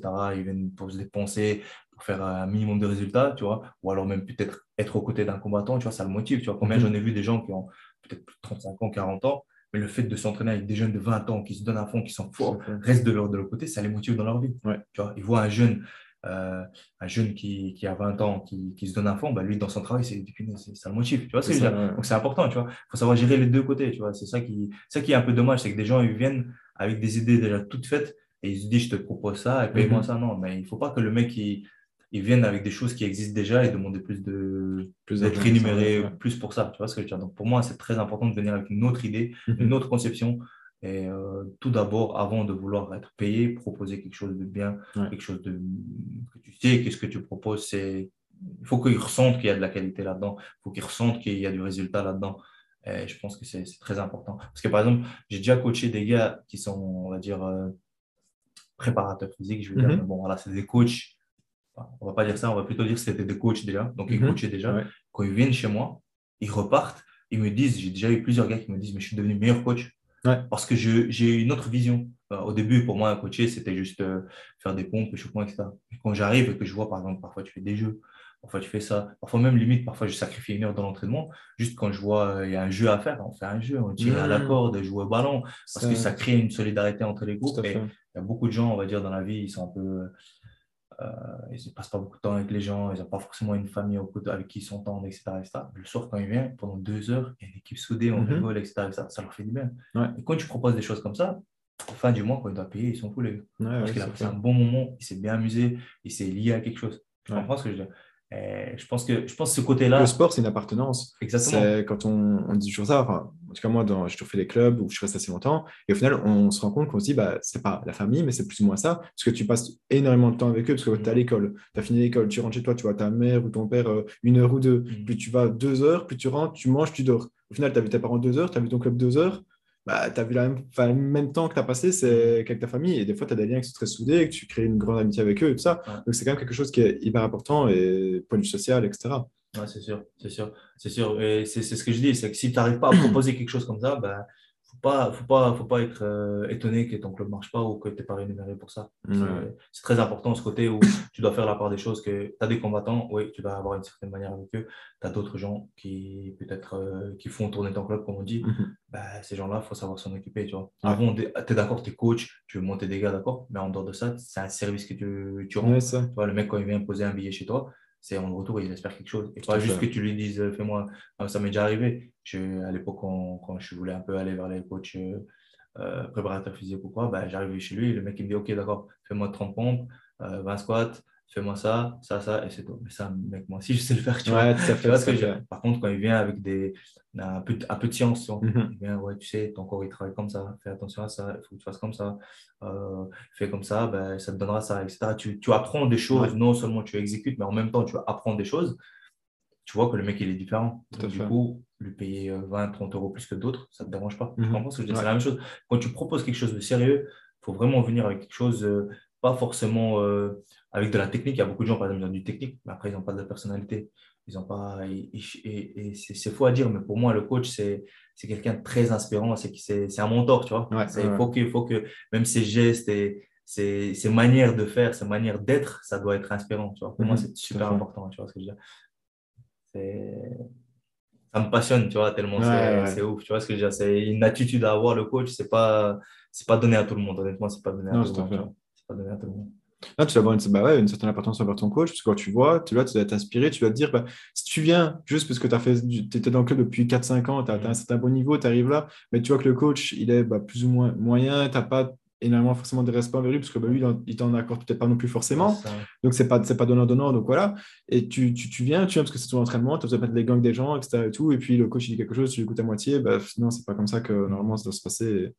Et quand le coach parle, comme tu disais tout tantôt, bah, tu écoutes et tu, ça, tu mets en place les choses. Il faut que, faut que son point de vue. Mais il au faut coach- que ton coach soit aussi euh, bah, euh, techniquement, qu'on sache de quoi il parle, etc. et Bah, tout, sûr, que, c'est sûr, voilà. Tu Mais ça, c'est la partie obligatoire, tu vois. ouais, Tu ouais, peux pas être coach si tu connais pas, si t'es rien dans le domaine. Malheureusement. Voilà, tu vois ce que je veux dire. Malheureusement, il y en a, Malheureusement, il y en a beaucoup, euh, mais- C'est bon. ça, ça. Après, ce que je veux dire, c'est que c'est c'est la partie obligatoire pour être un coach, mais pour être un bon coach, il y a la partie euh, plus loin que ça, tu vois. Ouais, Euh, ouais, C'est que tu as une personnalité, tu as une certaine manière d'être, tu as une certaine manière de de te tenir même à l'entraînement, tu vois. une- Tu vois ce que je veux dire? C'est très, très important pour moi, tu vois. C'est, Ouais, ouais. Ça joue beaucoup, tu vois ce que je veux dire? D'être différent surtout, tu vois. De, quand le gars il vient chez toi, il sent que son coach, il est différent des autres, tu vois. Ça, ça joue beaucoup. Et surtout d'être proche aussi, tu vois. J'aime beaucoup être proche avec les gars, tu vois. Mhm. Rigoler avec eux, tu vois. S'ils me taquinent, je vais pas commencer à dire pourquoi tu me parles comme ça, Ouais, ça. Ouais, J'aime bien qu'ils me taquinent, je les taquine. Tu vois ce que je veux dire? J'essaie de. Vraiment, euh, quand je suis sérieux, c'est très sérieux. ouais. C'est sérieux, tu vois. Mais quand on rigole, on rigole, tu vois. Ouais, quand tu arrives à faire créer cette ambiance, je pense que. Voilà, tu vois. Je pense pas qu'il faut démarrer directement en voulant de l'argent. Non, honnêtement. non, non, c'est un métier passion. Ouais, c'est ça. passion Faut, faut, pas démarrer. C'est comme être boxeur, tu vois. Être boxeur au combattant, faut pas démarrer directement pour l'argent. Les choses que tu fais pour l'argent, honnêtement, ça marche jamais. Non. Les choses que tu fais parce que tu aimes ça et la partie qui te plaît le plus, c'est le fait que tu t'épanouis, ça finit toujours par payer. Par contre, tu veux juste que ça rapporte l'argent, ça paye pas. Non. Ça, ça finit toujours par échouer. Ça se ressent. Tu vois, quelqu'un qui fait ça parce qu'il aime ça, euh, automatiquement les gens à côté de toi, ils ont envie de faire ça. Vois, Mhm. c'est, fou parce que combien de gens qui n'ont rien à voir avec la boxe, quand ils te fréquentent et que tu vois, ils voient comment tu es investi dans la boxe, ils aiment ça, ils veulent encore, encore, encore. Moi-même, j'ai eu des clients qui qui ont jamais mis les gants de leur vie. Ils viennent une fois à l'entraînement, je leur mets un peu les palettes, etc. Je leur fais un coup privé, et puis ils se disent, mais je fais quoi toutes ces années? Pourquoi j'ai pas fait de la boxe tu vois? fait, ouais. Il a vraiment aimé ça, tu vois. Et après, il demande encore, il demande encore, il dit, ouais, mais moi, ce jour-là, etc., etc. Tu vois ce que je veux dire? Donc, c'est important d'être inspirant, d'être euh, euh, 100% investi dans, dans le domaine, Ouais. tu vois. Avant de vouloir l'argent, il faut vraiment soi-même vouloir être un bon coach. Après, une fois que tu es un bon coach, tu peux peut-être demander de l'argent. ouais. Tout à fait. Euh, je parlais ça avec euh, bah, Rémi Lancou, où j'ai fait une formation à Paris, et il avait dit justement euh, au début, donc lui, dans, dans, dans ses débuts, donc de base, lui était kiné, puis devenu préparateur physique, Mhm. et euh, il disait justement comme quoi euh, il, il fallait des fois savoir donner sans forcément attendre quelque chose en retour. Et c'est une phrase que j'ai vraiment retenue, c'est- qui m'a vraiment inspiré, c'est que bah, lui, il expliquait, euh, je prends l'exemple de Morgan Charrière, au début, Ouais. il est venu, il a, il a contacté, il a dit, ouais, moi je veux devenir pro, bazar, etc., j'ai ça comme objectif et tout, mais il dit, combien ça coûterait de venir prendre un préparateur physique Il a dit ses honoraires, il a dit, écoute, j'aimerais vraiment bien, trouver une solution, programme en ligne, je sais pas quoi, mais je ne serais pas les payer, parce que bah voilà et tout. Et il lui a dit, bah écoute, viens, on commence, on fait gratuitement, et puis à un moment donné, on verra. Et il dit, c'est une façon aussi que des fois, il faut savoir donner sans non plus euh, penser euh, forcément à vouloir euh, vivre totalement sur chaque personne. Enfin oui, on a notre métier. Enfin moi, en tant que préparateur physique, c'est mon métier totalement, j'en vis ici actuellement. Mais c'est vrai que je peux donner à une personne que je vois que je suis inspiré, enfin qui m'inspire, que je vois vraiment qu'il se donne, qu'il se donne à fond. Bah, j'ai des fois pas avoir de mal à dire, bah, Je Allez, tiens, je te coach un peu gratuitement, on s'arranger. Tu si je dois te faire venir à 6 h du matin pour pouvoir te coacher gratuitement parce que j'ai pas de que ce créneau-là, bah, viens. Et si je vois qu'il le fait, bah, je suis là, je suis en mode, bah, déjà de un, comme tu disais, il est coachable, qu'il a envie, il a investi, parce que s'il vient à 6 h du matin s'entraîner, c'est qu'il le veut. Ouais.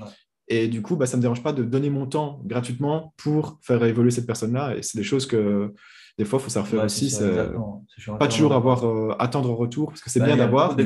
comme ça, tu vois. Ouais, Quand je regarde Francis Ngannou, c'est comme ça, tu vois. Ouais. Quand il a démarré, il avait rien, le garçon, tu Ouais. vois. Donc, euh, maintenant, il est, il est champion de l'UFC, tu vois.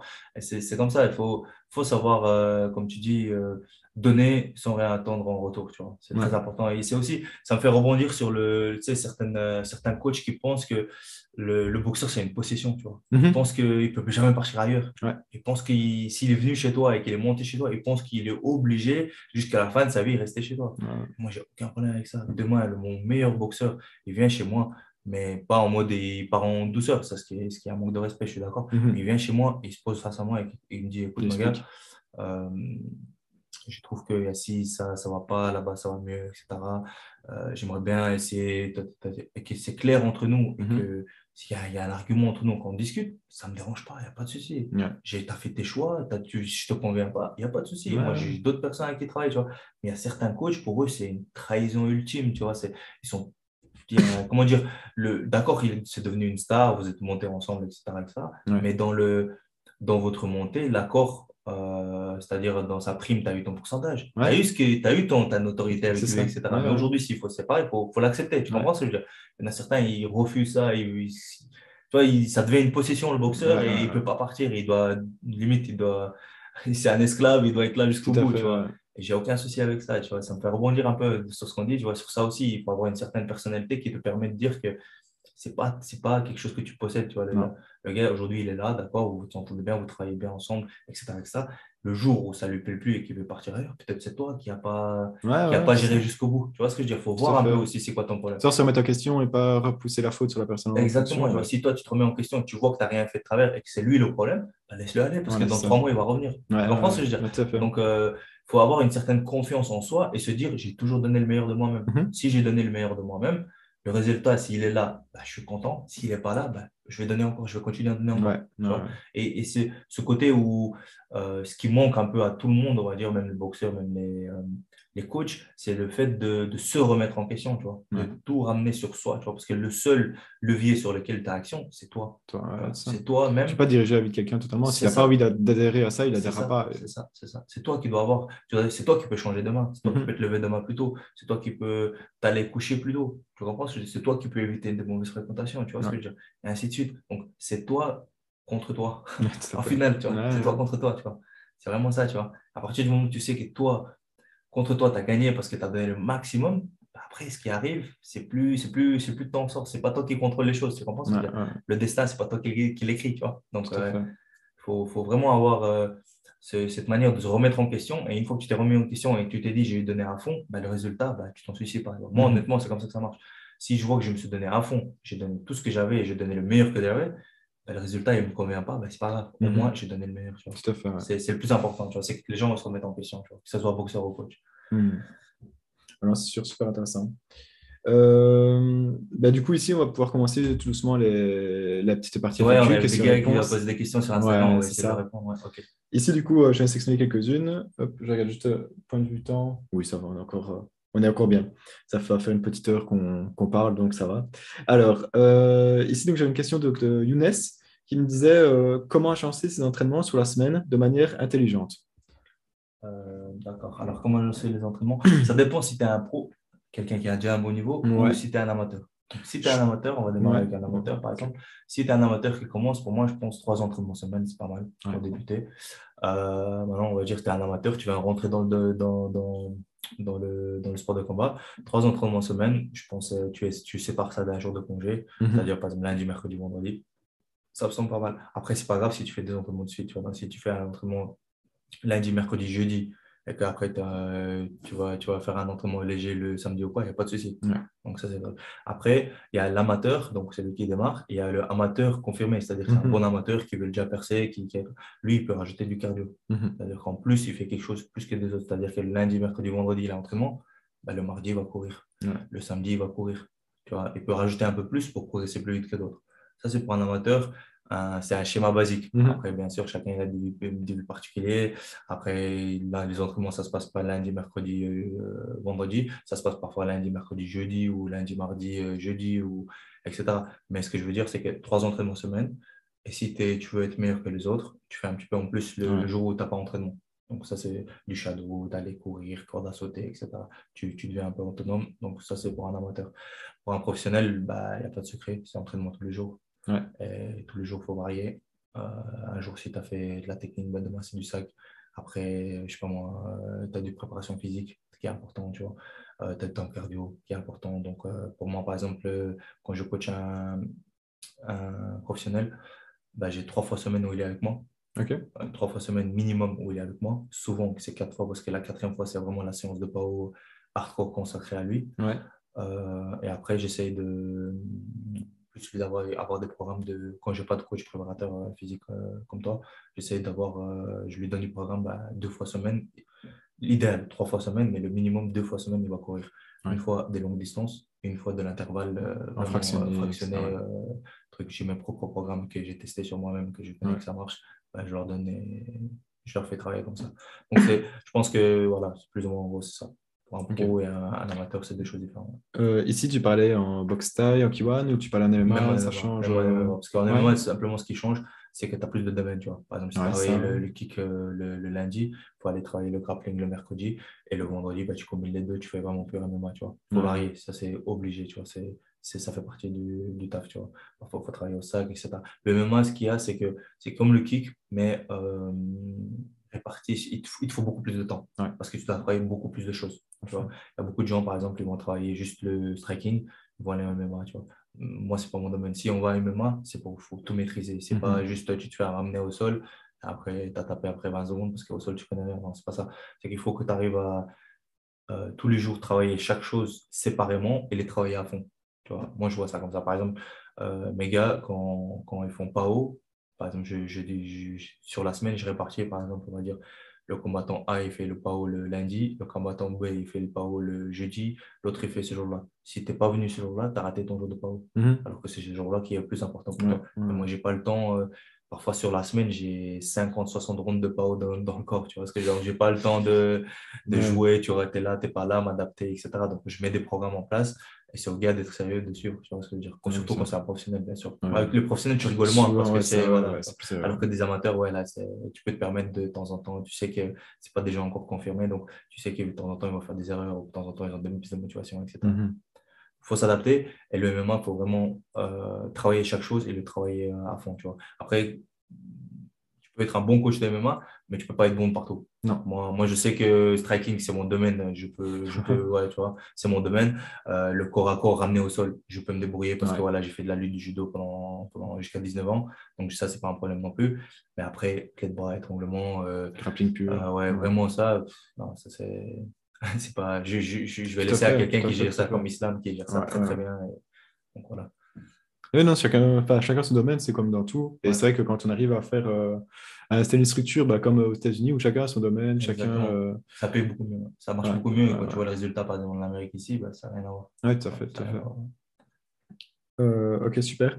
Et euh, quand tu, tu- quand tu travailles donc, euh, avec un combattant, tu le diriges vers, par exemple, ici on a parlé d'Islam, qui est très bon coach en Ouais. jiu-jitsu brésilien et grappling. Ouais. Et du coup, tu l'aiguilles, toi, vers qui aller, etc. et tout. Tu gères un petit peu ça. Ou alors, s'il veut faire du MMA, mais qu'il veut s'améliorer à fond en striking, donc il vient chez toi et après, tu lui dis comment est-ce que tu le gères, comment tu fais aller vers En fait, les autres disciplines qui manquent? Ouais, je vois. En fait, moi, ça dépend de ma position. Ok. Si ma position dans ma salle, c'est que c'est moi qui dirige la salle Ouais, et que j'ai quelque chose à dire dans la salle, Ouais. je vais plutôt le ramener dans ma salle. Comme, comme Islam, par exemple, euh, euh, je, je- on se connaît depuis qu'on est enfant, tu vois. On a grandi ensemble à 13 ans quand je suis né en Belgique. C'est une des premières personnes que j'ai connues, donc on a grandi un peu ensemble, etc. Du coup, je sais, de- je sais ce qu'il vaut et je sais sa mentalité, comment elle est. Donc, du coup, c'est un genre de personne que je disais, le jour où j'ai une salle, lui, il est coach MMA chez moi. Enfin, Ok. quand je fais MMA, lui, il est coach grappling chez moi. tu vois. ouais, ouais. Donc, c'était une personne que j'avais déjà en vue depuis longtemps. Et euh, donc, bah, du coup, aujourd'hui, il est coach et tu vois bien le résultat, il est, il est magnifique. Tu vois. Et, euh, et j'essaie de le ramener chez moi quand, j'ai le levier euh, dans la salle et que je peux, je peux diriger. Par contre, euh, si maintenant si je suis juste coach dans la salle, bah, je vais recommander. Je vais dire, bah, écoute, ce mec-là, il faudra le ramener parce qu'il est bon, etc. etc. Et si maintenant, je n'ai pas, pas l'occasion de le ramener et qu'il est déjà coach dans une autre salle, bah, je dirais à mon gars, il faut que tu ailles chez lui Mhm. faut que chez lui. Moi, moi j'ai aucun souci. S'il si, doit aller dans un autre club pour, pour s'améliorer, il n'y a aucun souci. Tu vois. Donc, il y va, je, lui- je lui recommande, là c'est bien, là c'est bien. Tu vois. J'ai des gens, par exemple, parfois ils habitent dans une autre ville, ils m'écrivent, ils me disent, ouais, où est-ce que je pourrais aller m'entraîner? Bah, S'il y a des gars que je connais, dont je sais qu'ils valent la peine, bah, je lui dis, va chez lui. Tu vois. Mhm. Donc, euh, c'est la même chose. Si je vois qu'il peut venir, je le ramène. Si je vois qu'il ne veut pas venir, bah, je dirais à mon gars, il faut que tu ailles jusqu'à là-bas. tu vois. Ouais, ouais. J'essaie de faire ça. tu Ok, super.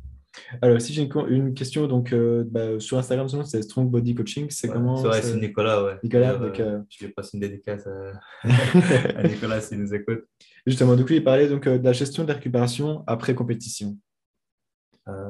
Comment est-ce que tu encadres ça ouais. Alors, moi, comment je vois, pour moi, la meilleure récupération, c'est la récupération active. Ok, ouais. Donc, il y a beaucoup de gens, malheureusement, même des débutants pro ou des amateurs, qui, après un combat, ils se prennent deux semaines de congé. Alors, on dirait le mec, il a décroché un, Ouais. un check de 1 million, Ouais, il, va- c'est il ça, va se taper ça. de vacances, tu vois, ça n'a rien à voir. Tu vois. Par contre, si tu es un gars, justement, tu dois faire l'inverse. Si tu es un gars qui, qui a faim et qui veut monter, qui veut monter vite, bah, tu dois retourner à l'entraînement très vite. Tu vois. Ouais. Pour moi, tu as boxé le samedi. Si c'est à moi que tu demandes, tu vois, lundi, tu es à l'entraînement. Tu vois. Par contre, En je fonction de comprends que c'est pas facile, tu vois, et je comprends que c'est ça pas facile. Du coup, je permets limite le lundi Lundi, et de le mercredi, tu es là.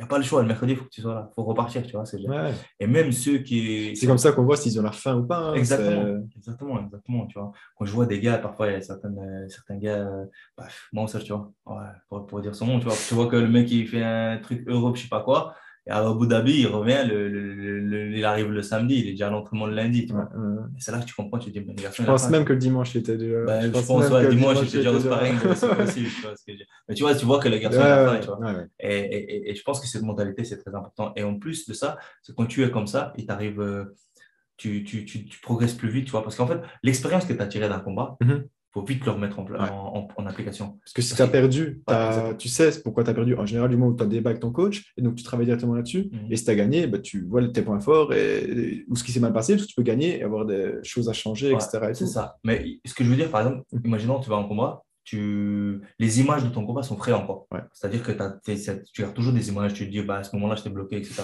Si tu prends ces images, tu reviens à l'entraînement et tu les appliques directement à, l'entraînement, tu vois, tu as des retours, des flashbacks, mhm. etc. du combat, et tu vois qu'à l'entraînement, ah ouais, mais c'est là que j'ai eu du problème et tout, directement, ça s'assimile en toi. Par contre, euh, tu as, fait ton combat, tu as fait deux semaines de congé, les images, c'est pas toujours tout doucement. tu, vois. tu reprends du sparring à ce moment-là, bah, tu te dis, bah, tu, voilà, ouais, tu vois ce que je veux dire, tu n'as rien retenu. Tu vois. Donc c'est très important, l'expérience accumulée dans, dans le fight, il faut vite aller retourner à l'entraînement pour le appliquer, pour se dire, Piné, j'étais bloqué là, et mhm. chercher la solution à l'entraînement. Tu vois. Par exemple, je sais pas moi, tu es, au sol, le mec il t'a ramené contre la cage, tu n'as pas su sortir contre la cage faut dites la semaine d'après, il faut déjà retourner à l'entraînement et travailler contre la cage. Tu vois ce que je veux dire? Parce que tu as encore, c'est frais dans ta tête. tu es encore un petit peu dégoûté de ta défaite ou de ta, la situation que tu as vécue. Mais du coup, tu as envie de t'en sortir. Par contre, tu prends deux semaines de congé, trois semaines de congé, un mois de congé, tu reviens. Limite, ta défaite, tu as déjà oublié. Ouais, tu l'as déjà oublié. Tu as déjà oublié. Tu... Même si tu te rappelles de la défaite, tu te rappelles pas des, moments dans le combat. Tu comprends ce que je veux dire? Donc, c'est très important pour moi de retourner à l'entraînement. Tu vois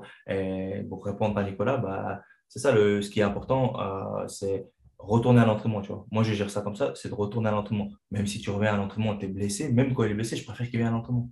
Enfin, blessé, ça dépend. Oui, parce que tu vois, s'il y a des petites blessures, des petits bleus, mal à la cuisse, euh, je sais pas, mal au bras, viens à l'entraînement. Mais limite, même qu'une blessure, peut-être même qu'il vienne et qu'on en parle. Exactement, tu regardes l'entraînement, ou tu, tu diriges l'entraînement, ou tu donnes un petit coup de main, mais soit à l'entraînement. Parce que le fait d'être, euh, le fait de rester dans le, euh, comment dire, dans, dans, la mentalité, dans l'atmosphère, voilà, dans l'atmosphère de l'entraînement, bah, ça te permet de, de, garder cette fin, mhm. de, de, te dire qu'en fait, je veux vraiment ça et je veux vraiment euh, euh, m'orienter vers ça. Et, enfin, je sais pas comment dire, mais tu restes dans le domaine, tu vois. tu ne changes pas les idées trop vite, tu vois. Après, tu es un gars, tu boxes deux fois, deux, deux fois par an, tu t'appelles John Jones, tu as des millions sur le compte. Là, d'accord, tu prends un congé, tu as déjà fait ton expérience, tu es déjà quelqu'un. Tu vois ce que j'ai déjà tout prouvé, ils n'ont plus rien à C'est ça, exactement. Tu vois. Là, c'est différent. Tu vois. Mais tant que tu n'es pas là et que tu es un gars qui est en train de monter, pour moi, c'est entraînement, entraînement, entraînement. Tu vois. C'est même la récupération, ça se passe à l'entraînement. Tu vois. Parce que même, sûrement, tu l'as déjà testé toi-même. Moi-même, quand j'avais par exemple des blessures, c'est trop marrant parce que moi, j'allais très rarement à l'hôpital. Tu vois. moi, moi, il faut que tu sois dans le coma pour que tu m'envoies à l'hôpital. Et du coup, quand j'avais une blessure, moi, j'avais deux manières de régler les blessures. Soit, les premières choses que j'essayais, c'est soit euh, j'y allais courir. Donc, je vais quand même aller m'entraîner pour voir si ça passe. Tu vois, j'essayais quand même. Et si je vois que ça passe pas, mon deuxième truc, c'était d'ignorer la blessure. Je te mhm. promets que c'est marrant, mais ça marche. Par exemple, j'ai une douleur, après, ouais, un truc cassé, tu peux pas l'ignorer, mais bon, tu vois, une douleur qui part, ben, juste je me dis, tu sais quoi, j'ai pas mal. Mhm. Le fait d'ignorer complètement la douleur, combien de fois ça me. En fait, ça part trop vite, tu vois, et ça marche. Souvent, on a des douleurs. J'ai aucune explication. Euh, ouais, ça. j'ai aucune explication scientifique, mais ça marche. Le fait mhm. de nier ce que tu as, de, de, dire, ben, c'est pas grave, je vais quand même y aller. Ben, une semaine après, tu te dis, mais en fait, elle est où la douleur? J'ai eu ça avec ma main. Euh, j'ai, je me suis cassé le cartilage, tu vois, j'ai eu un an et demi d'arrêt de boxe. Et tout le temps, je me disais, mais, maman, je vais la refaire comment? Un jour, je me suis dit, c'est quoi? C'est pas grave. je vais à l'entraînement, je vais prendre un mousse, je vais mettre un gros mousse sur ma main pour pas avoir mal et je vais m'entraîner. je crois trois mois après, alors que le docteur m'avait dit non, il faut opérer, il faut deux ans de récupération, je sais pas quoi. Euh, trois mois après, je faisais mon premier combat. tu vois, le fait d'ignorer et d'y aller, ça, ça, ça, change tout, tu vois. Je pense que c'est ça, il faut, faut pas trop. Euh, trop euh, être gentil avec soi et se dire ouais, je fais une prestation, c'est bon, je vais deux semaines de vacances sur non. es en train de monter, ben, mais les gars, ça continue justement. ne permet pas d'être trop facile avec toi-même. Mais justement, on parlait de ça d'un coach qui, il doit être inspirant, ce que tu disais. Mhm. Et je trouve que Mosvar, bah, du coup, euh, comme on parlait de lui justement, euh, mhm. qui maintenant devient euh, coach aussi en striking, un mini, un mini maga, tu vois. C'est un suisse du, truc. Et je trouve que déjà, du son, son, jeune âge, etc., il est déjà inspirant. moi, j'avais été le voir pour un de ses combats, etc., bah, parce que du coup, je, je suis en cadre de préparation physique, etc. Tout. Donc, j'avais été le voir. Et il a gagné le combat, il a dominé la personne, il l'a mis au sol, tout, tout premier il a mis au seul, deuxième round, un enchaînement en KO. Et il finit le combat, content. Il sort, il prend son téléphone, il se met et il regarde la vidéo. Et c'est pas qu'il regarde la vidéo pour poster sur Instagram, mais ah comme on peut penser, ah il regarde la vidéo, il analyse tout. Avant même d'être content d'aller voir ses amis, etc., qui étaient ah, tout ça pour lui, il s'est assis et il, il, a regardé la vidéo. et moi, là, j'ai été inspiré. Je me suis dit, waouh, ce gars-là, c'est sûr, il a quelque chose de spécial. et quand j'ai vu ça. Ouais, c'est vrai, c'est vrai, c'est vrai. Mais du coup, je me suis dit, en tout cas, pour ça, je me suis dit, c'est super intéressant. Honnêtement, Euh, donc, tu connais, tu connais Namur, tu connais, tu sais de qui on parle. Et je ne vais pas donner des noms, mais il y a des gars là-bas. Honnêtement, je, c'est des diamants bruts, tu vois. Il faut juste que quelqu'un vienne les tailler, tu vois. C'est ça, c'est ça. Du coup, honnêtement, il y a quelques personnes là-bas. En plus, parce que, bah, voilà, il y a quelque chose qui commence à se créer sur le mur de Lourdes et, euh, et donc, du coup, bah, on sait bien que ça va faire parler de la Belgique euh, je pense, dans pas longtemps, dans quelques années, ça va, ça va être pas mal. en tout cas, ouais, ça, c'était la façon inspirante, c'était de. Voilà, bah, comme tu dis, tu vois, le mec, il sort de son combat, bah, dis-toi. Tout le monde est content, il gagne par KO. Non, enfin, si, il est content. Le mec, mais... le mec il veut savoir ce qu'il a fait de mal. Tu vois. Ouais, c'est ça. Comment il, a fait, comment il aurait pu faire mieux. Analyser directement. c'est très, très important. En plus, aujourd'hui, tu sais, avec les réseaux sociaux et tout, tu as certaines personnes, tu as l'impression qu'ils boxent pour les réseaux, plus qu'ils boxent pour le mec.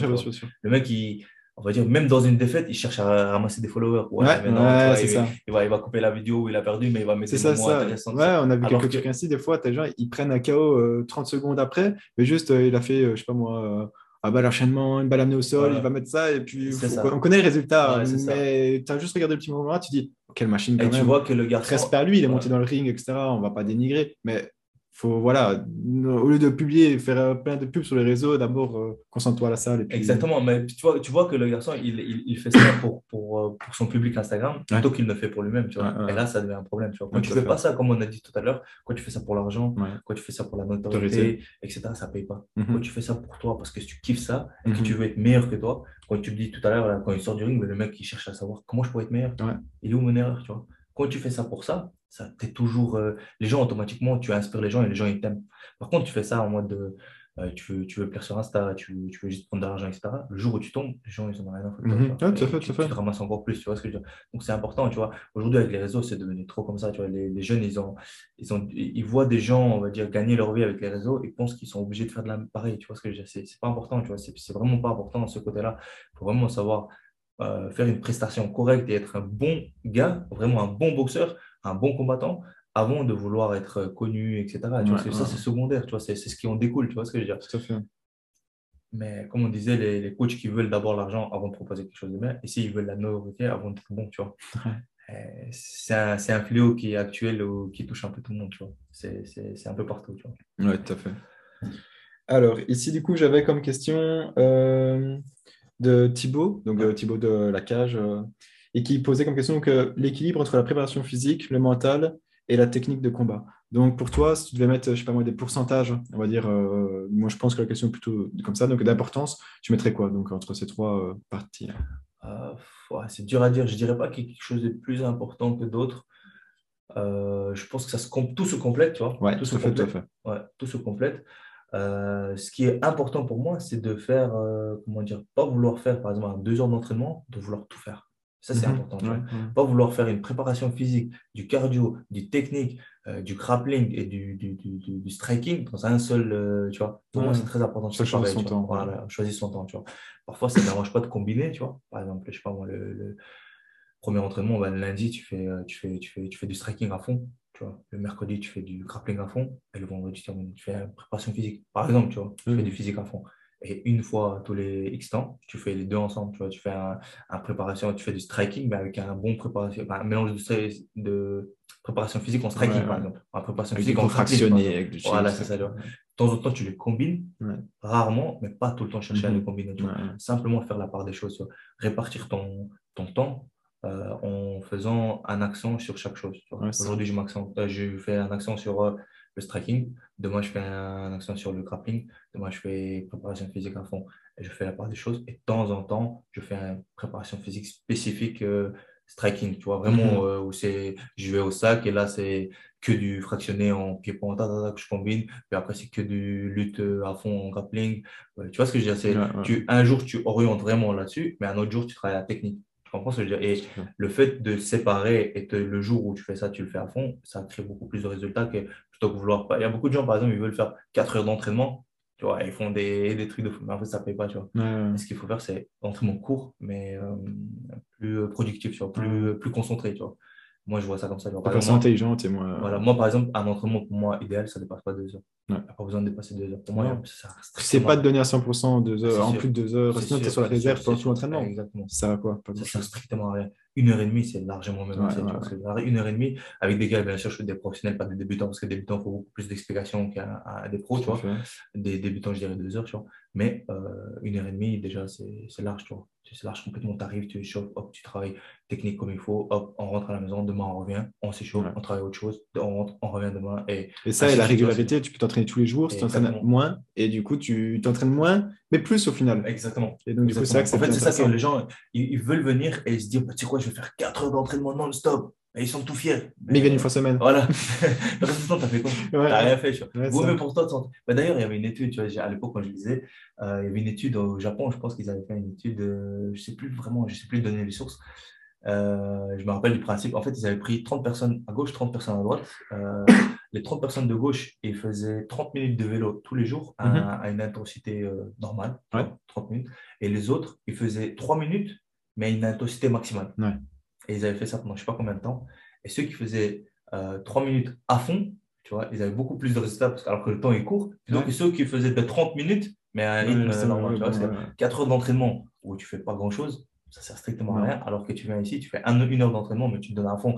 Tout est concentré, tout est, tout est lié, tout est fait, prévu pour, tout est réfléchi. Ça paye beaucoup plus, tu vois ce que je veux dire. Et comme tu as dit, sur la longueur, bien sûr, tu vois. Il faut toujours viser sur la longueur. Tu vois. Beaucoup de gens, ils veulent des résultats en deux semaines. C'est impossible. Non. C'est impossible. Ici, moi, euh, en préparation physique, je suis toujours des séances de une heure. Des fois, on dépasse un peu parce que bah, voilà, euh, si tu connais pas un petit peu plus, pour être en repos, etc.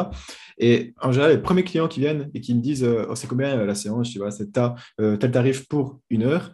Et ils me disent ah ouais, une heure, mais c'est court. je dis T'as déjà fait une heure privée avec un coach qui te met tout et tout. Et bah, non, non, ils font leur première, leur première séance. Ils sont en mode, je comprends que c'est qu'une heure parce que je serais pas faire plus. Ouais, on va chercher la haute intensité et pas forcément euh, aller euh, tranquillement comme tu fais des entraînements de musculation pure, hypertrophie, deux heures. Et puis tu. Ah, c'est sûr, c'est sûr. Voilà, c'est pas. Quand c'est concentré, quand c'est réfléchi à l'avance, c'est bien sûr. Parce que par exemple, les gens qui viennent, ils font, ouais, tu fais une heure de boxe malheureusement, beaucoup de clubs, c'est comme ça. Ils se disent, ouais, ben, ça va être trop, ça va sauter à la corde, etc. Mais non, mais, tu sais pas, mec, que j'ai réfléchi toute la journée, qu'est-ce que je vais travailler ce soir, en fonction de ce que j'ai travaillé la semaine passée, tout est concentré.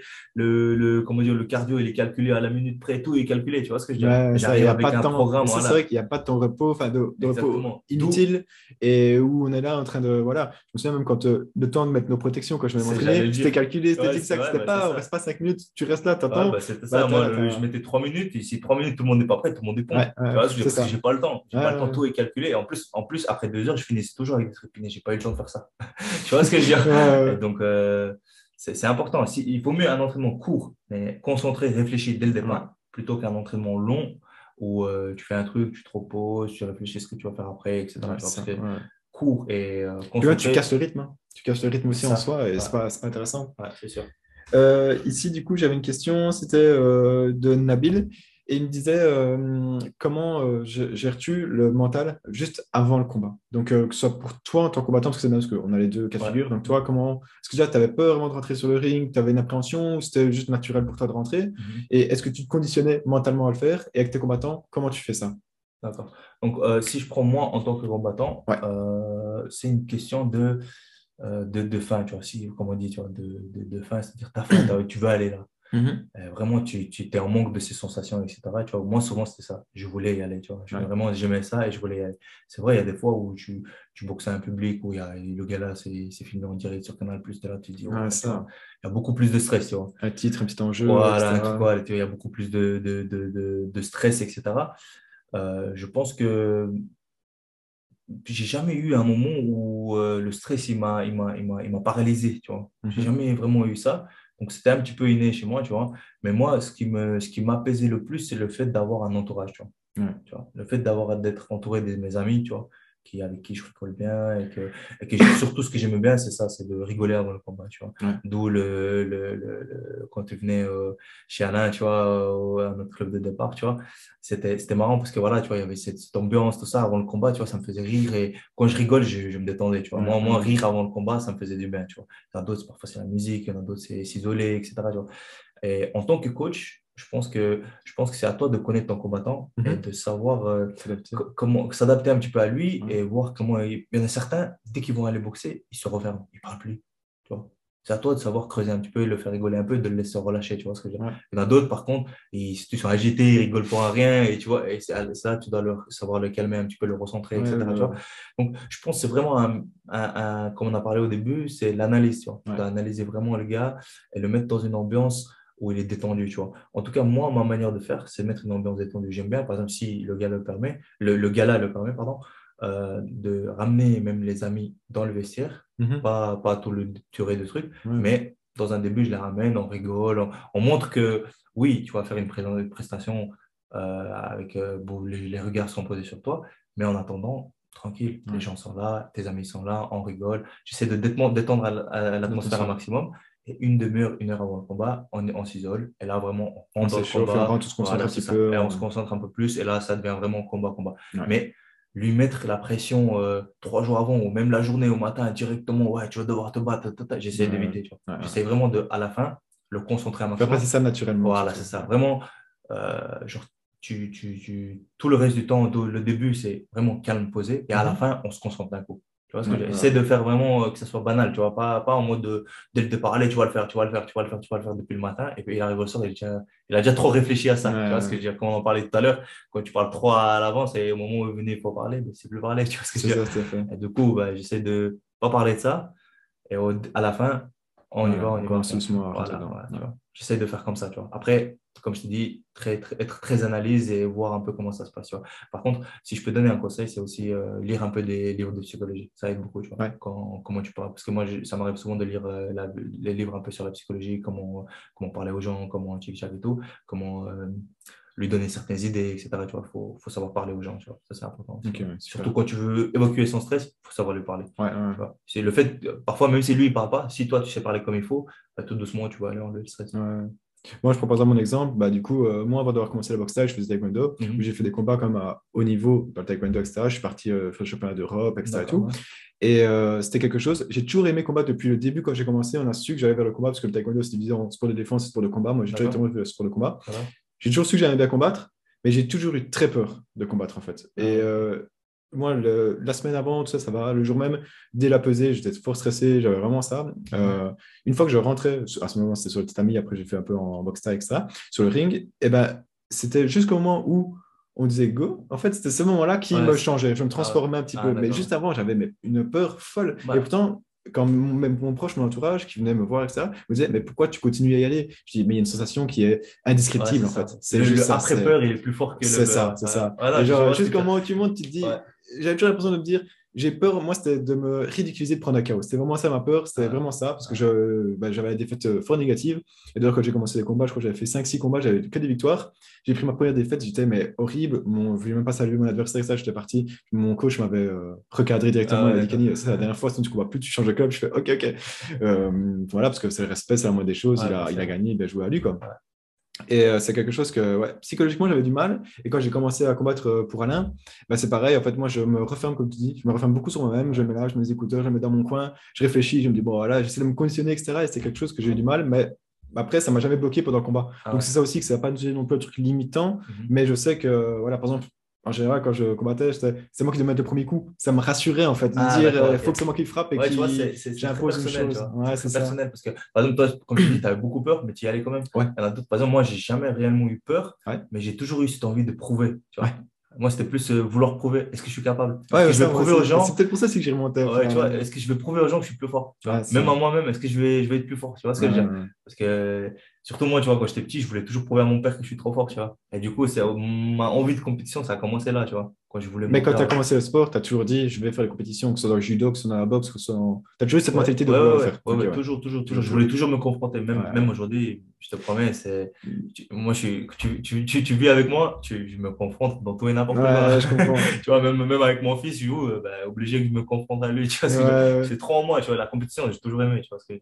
Mais, euh, mais comment dire, le, le, le point qui me motivait le plus, c'est est-ce que je suis capable ou pas, tu vois. Ça me Mhm. mettait en doute. Ouais. Et quand j'avais un doute en disant, bah, est-ce qu'il est plus fort que moi, lui, bah, j'avais envie d'y aller, tu vois. Ouais, J'avais envie d'aller voir avec lui, tu vois. Ouais, Combien de fois j'ai déjà eu, même à l'entraînement, je vois un mec qui, il met les gants, il tape fort, je me dis, je me battrais bien avec lui. pour c'est- qui le plus fort, tu vois. Moi, c'est ce côté-là, tu vois. Après, comme tu dis, tu vois, toi, c'était plus le, le fait de vaincre sa peur, tu vois.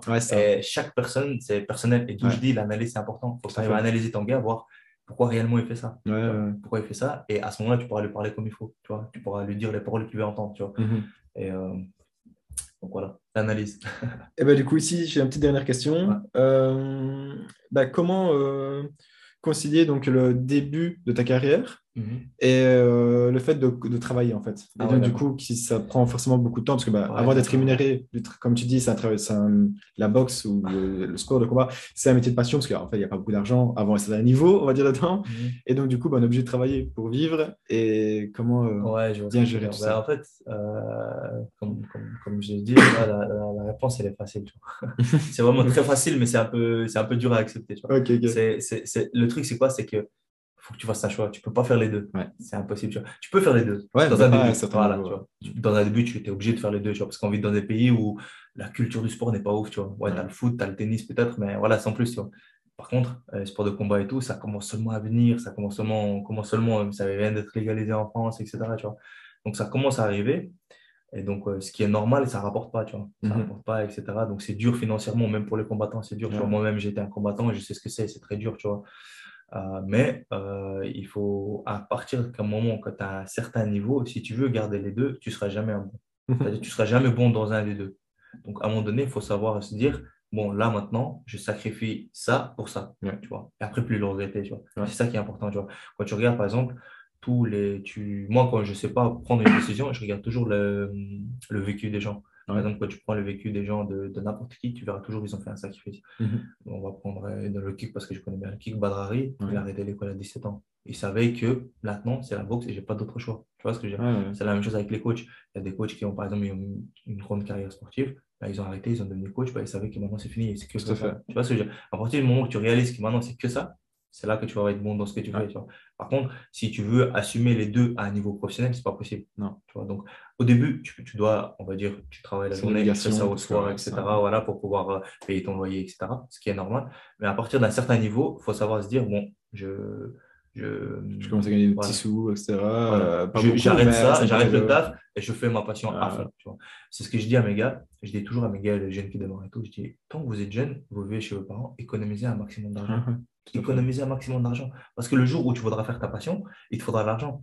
Ouais, le temps de un mois, deux mois, trois mois, ou peut-être un an pour Mhm. subvenir à tes besoins, le temps de monter un peu dans, dans le sport. Tu vois ce que je Donc à ce moment-là, au moins, ce que tu auras mis de côté maintenant, ça va t'aider. Tu vois, parce que à un moment donné, tu es obligé de faire ce choix. C'est combien de carrières ils se sont arrêtés parce que les gens, ils n'ont pas pu faire ce choix. tu vois. Ouais. Combien on en connaît, toi et moi, ici dans la région, des boxeurs professionnels qui vont jamais, euh, qui vont continuer à boxer. Voilà, ils vont Ouais. jamais le cap parce qu'ils ne peuvent pas arrêter leur travail parce que ça, sinon ils ne paient pas leur, leur loyer, ils payent pas leur, euh, ils n'ont pas à bouffer un argent, ben, ils ne passent pas le cap, donc ils n'arrêtent pas leur travail. Et du coup, c'est des boxeurs moyens. Et leur carrière, elle est bloquée. Voilà, Ouais, ça, Alors que quand tu prends des gens euh, qui boxent, qui prennent des 50, 60, des 100 000, des 200 000 euros, c'est des gars qui n'ont rien d'autre sur le côté. Ouais, c'est ouais. ça et rien d'autre. Et donc, démarrer avec les deux, mais à un moment donné, faire euh, le coup de, comment dire, couper, couper le, le truc, tu vois. Ouais, c'est sûr. dire c'est bon, là maintenant c'est ça et rien d'autre. Moi, j'avais vu une euh, vidéo sur, euh, je crois que c'était YouTube, c'est une interview, c'était un, un coach euh, américain, je ne Mhm. saurais plus du tout dire le nom pour le coup, et c'est dommage.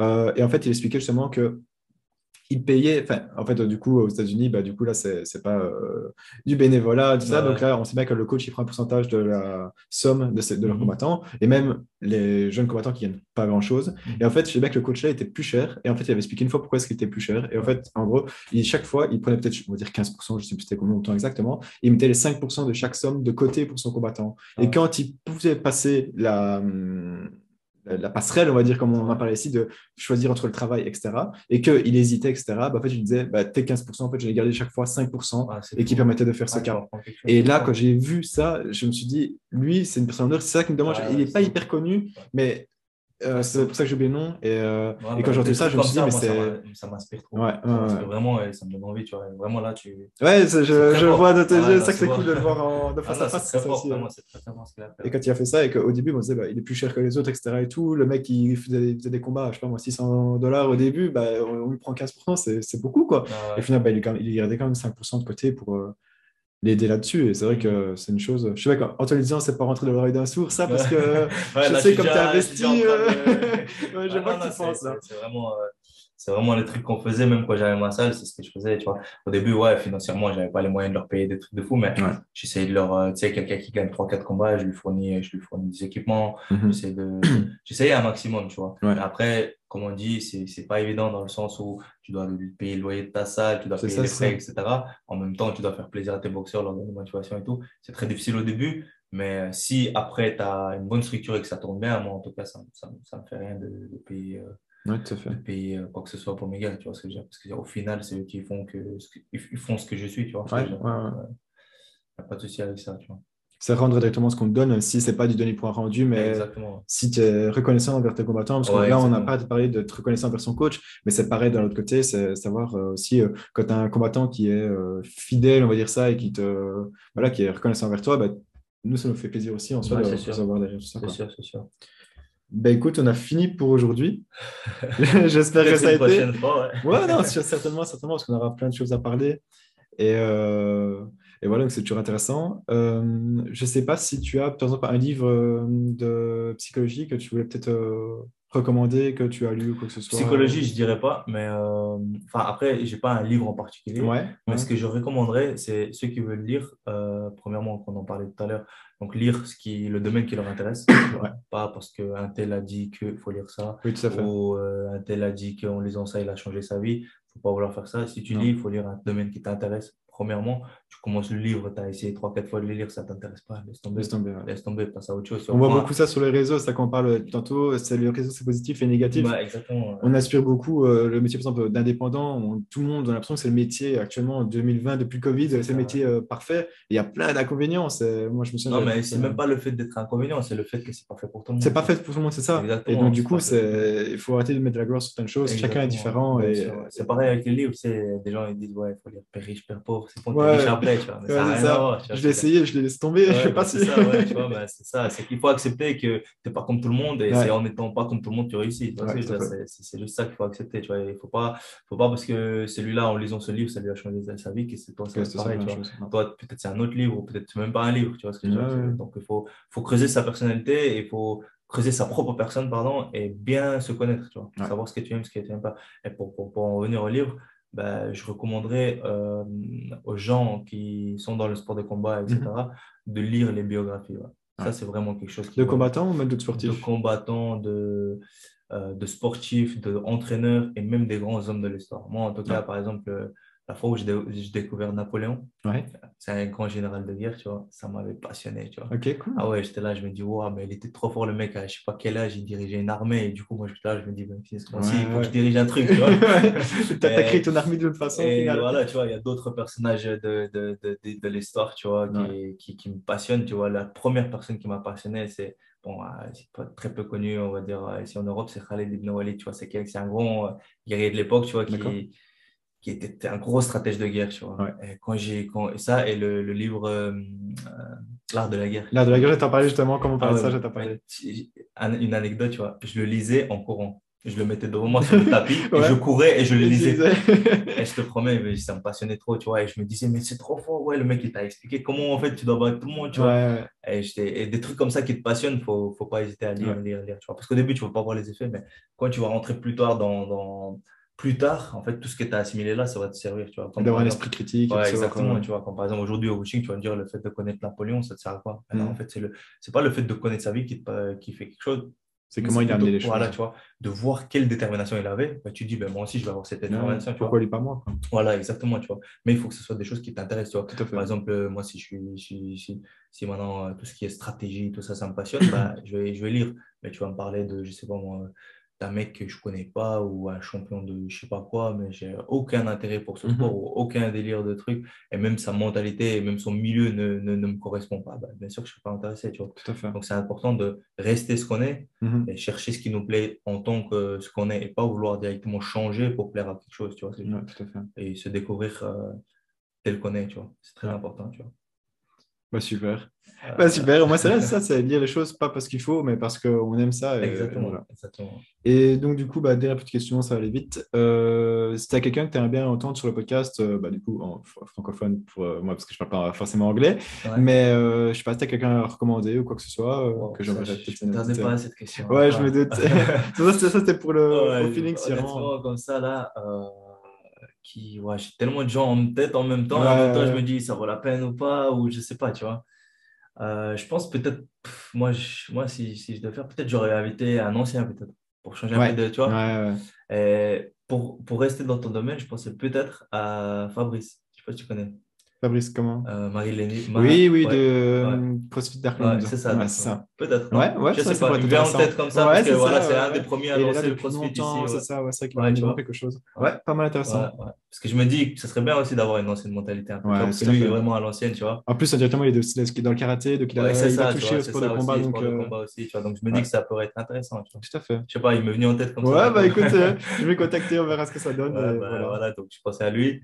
À part ça, si je peux donner un autre. Euh, je sais pas. Voilà. Ouais, mais non, c'est bien, c'est bien, tout à fait, tout à fait. C'était en, en petit contact. Tu vois, ouais, ouais, c'est ça. ça Bah écoute, super, bah, merci beaucoup. et, merci à toi pour l'invitation. Si euh, je peux rediriger vers ton Instagram, ça je mettrai en. Oh, ouais, Menayev sur Instagram, tu, peux, tu peux le mettre en, dans les commentaires. Euh, okay, Menayev sur Instagram, suivez-nous et abonnez-vous. Et voilà, ouais. et à bientôt.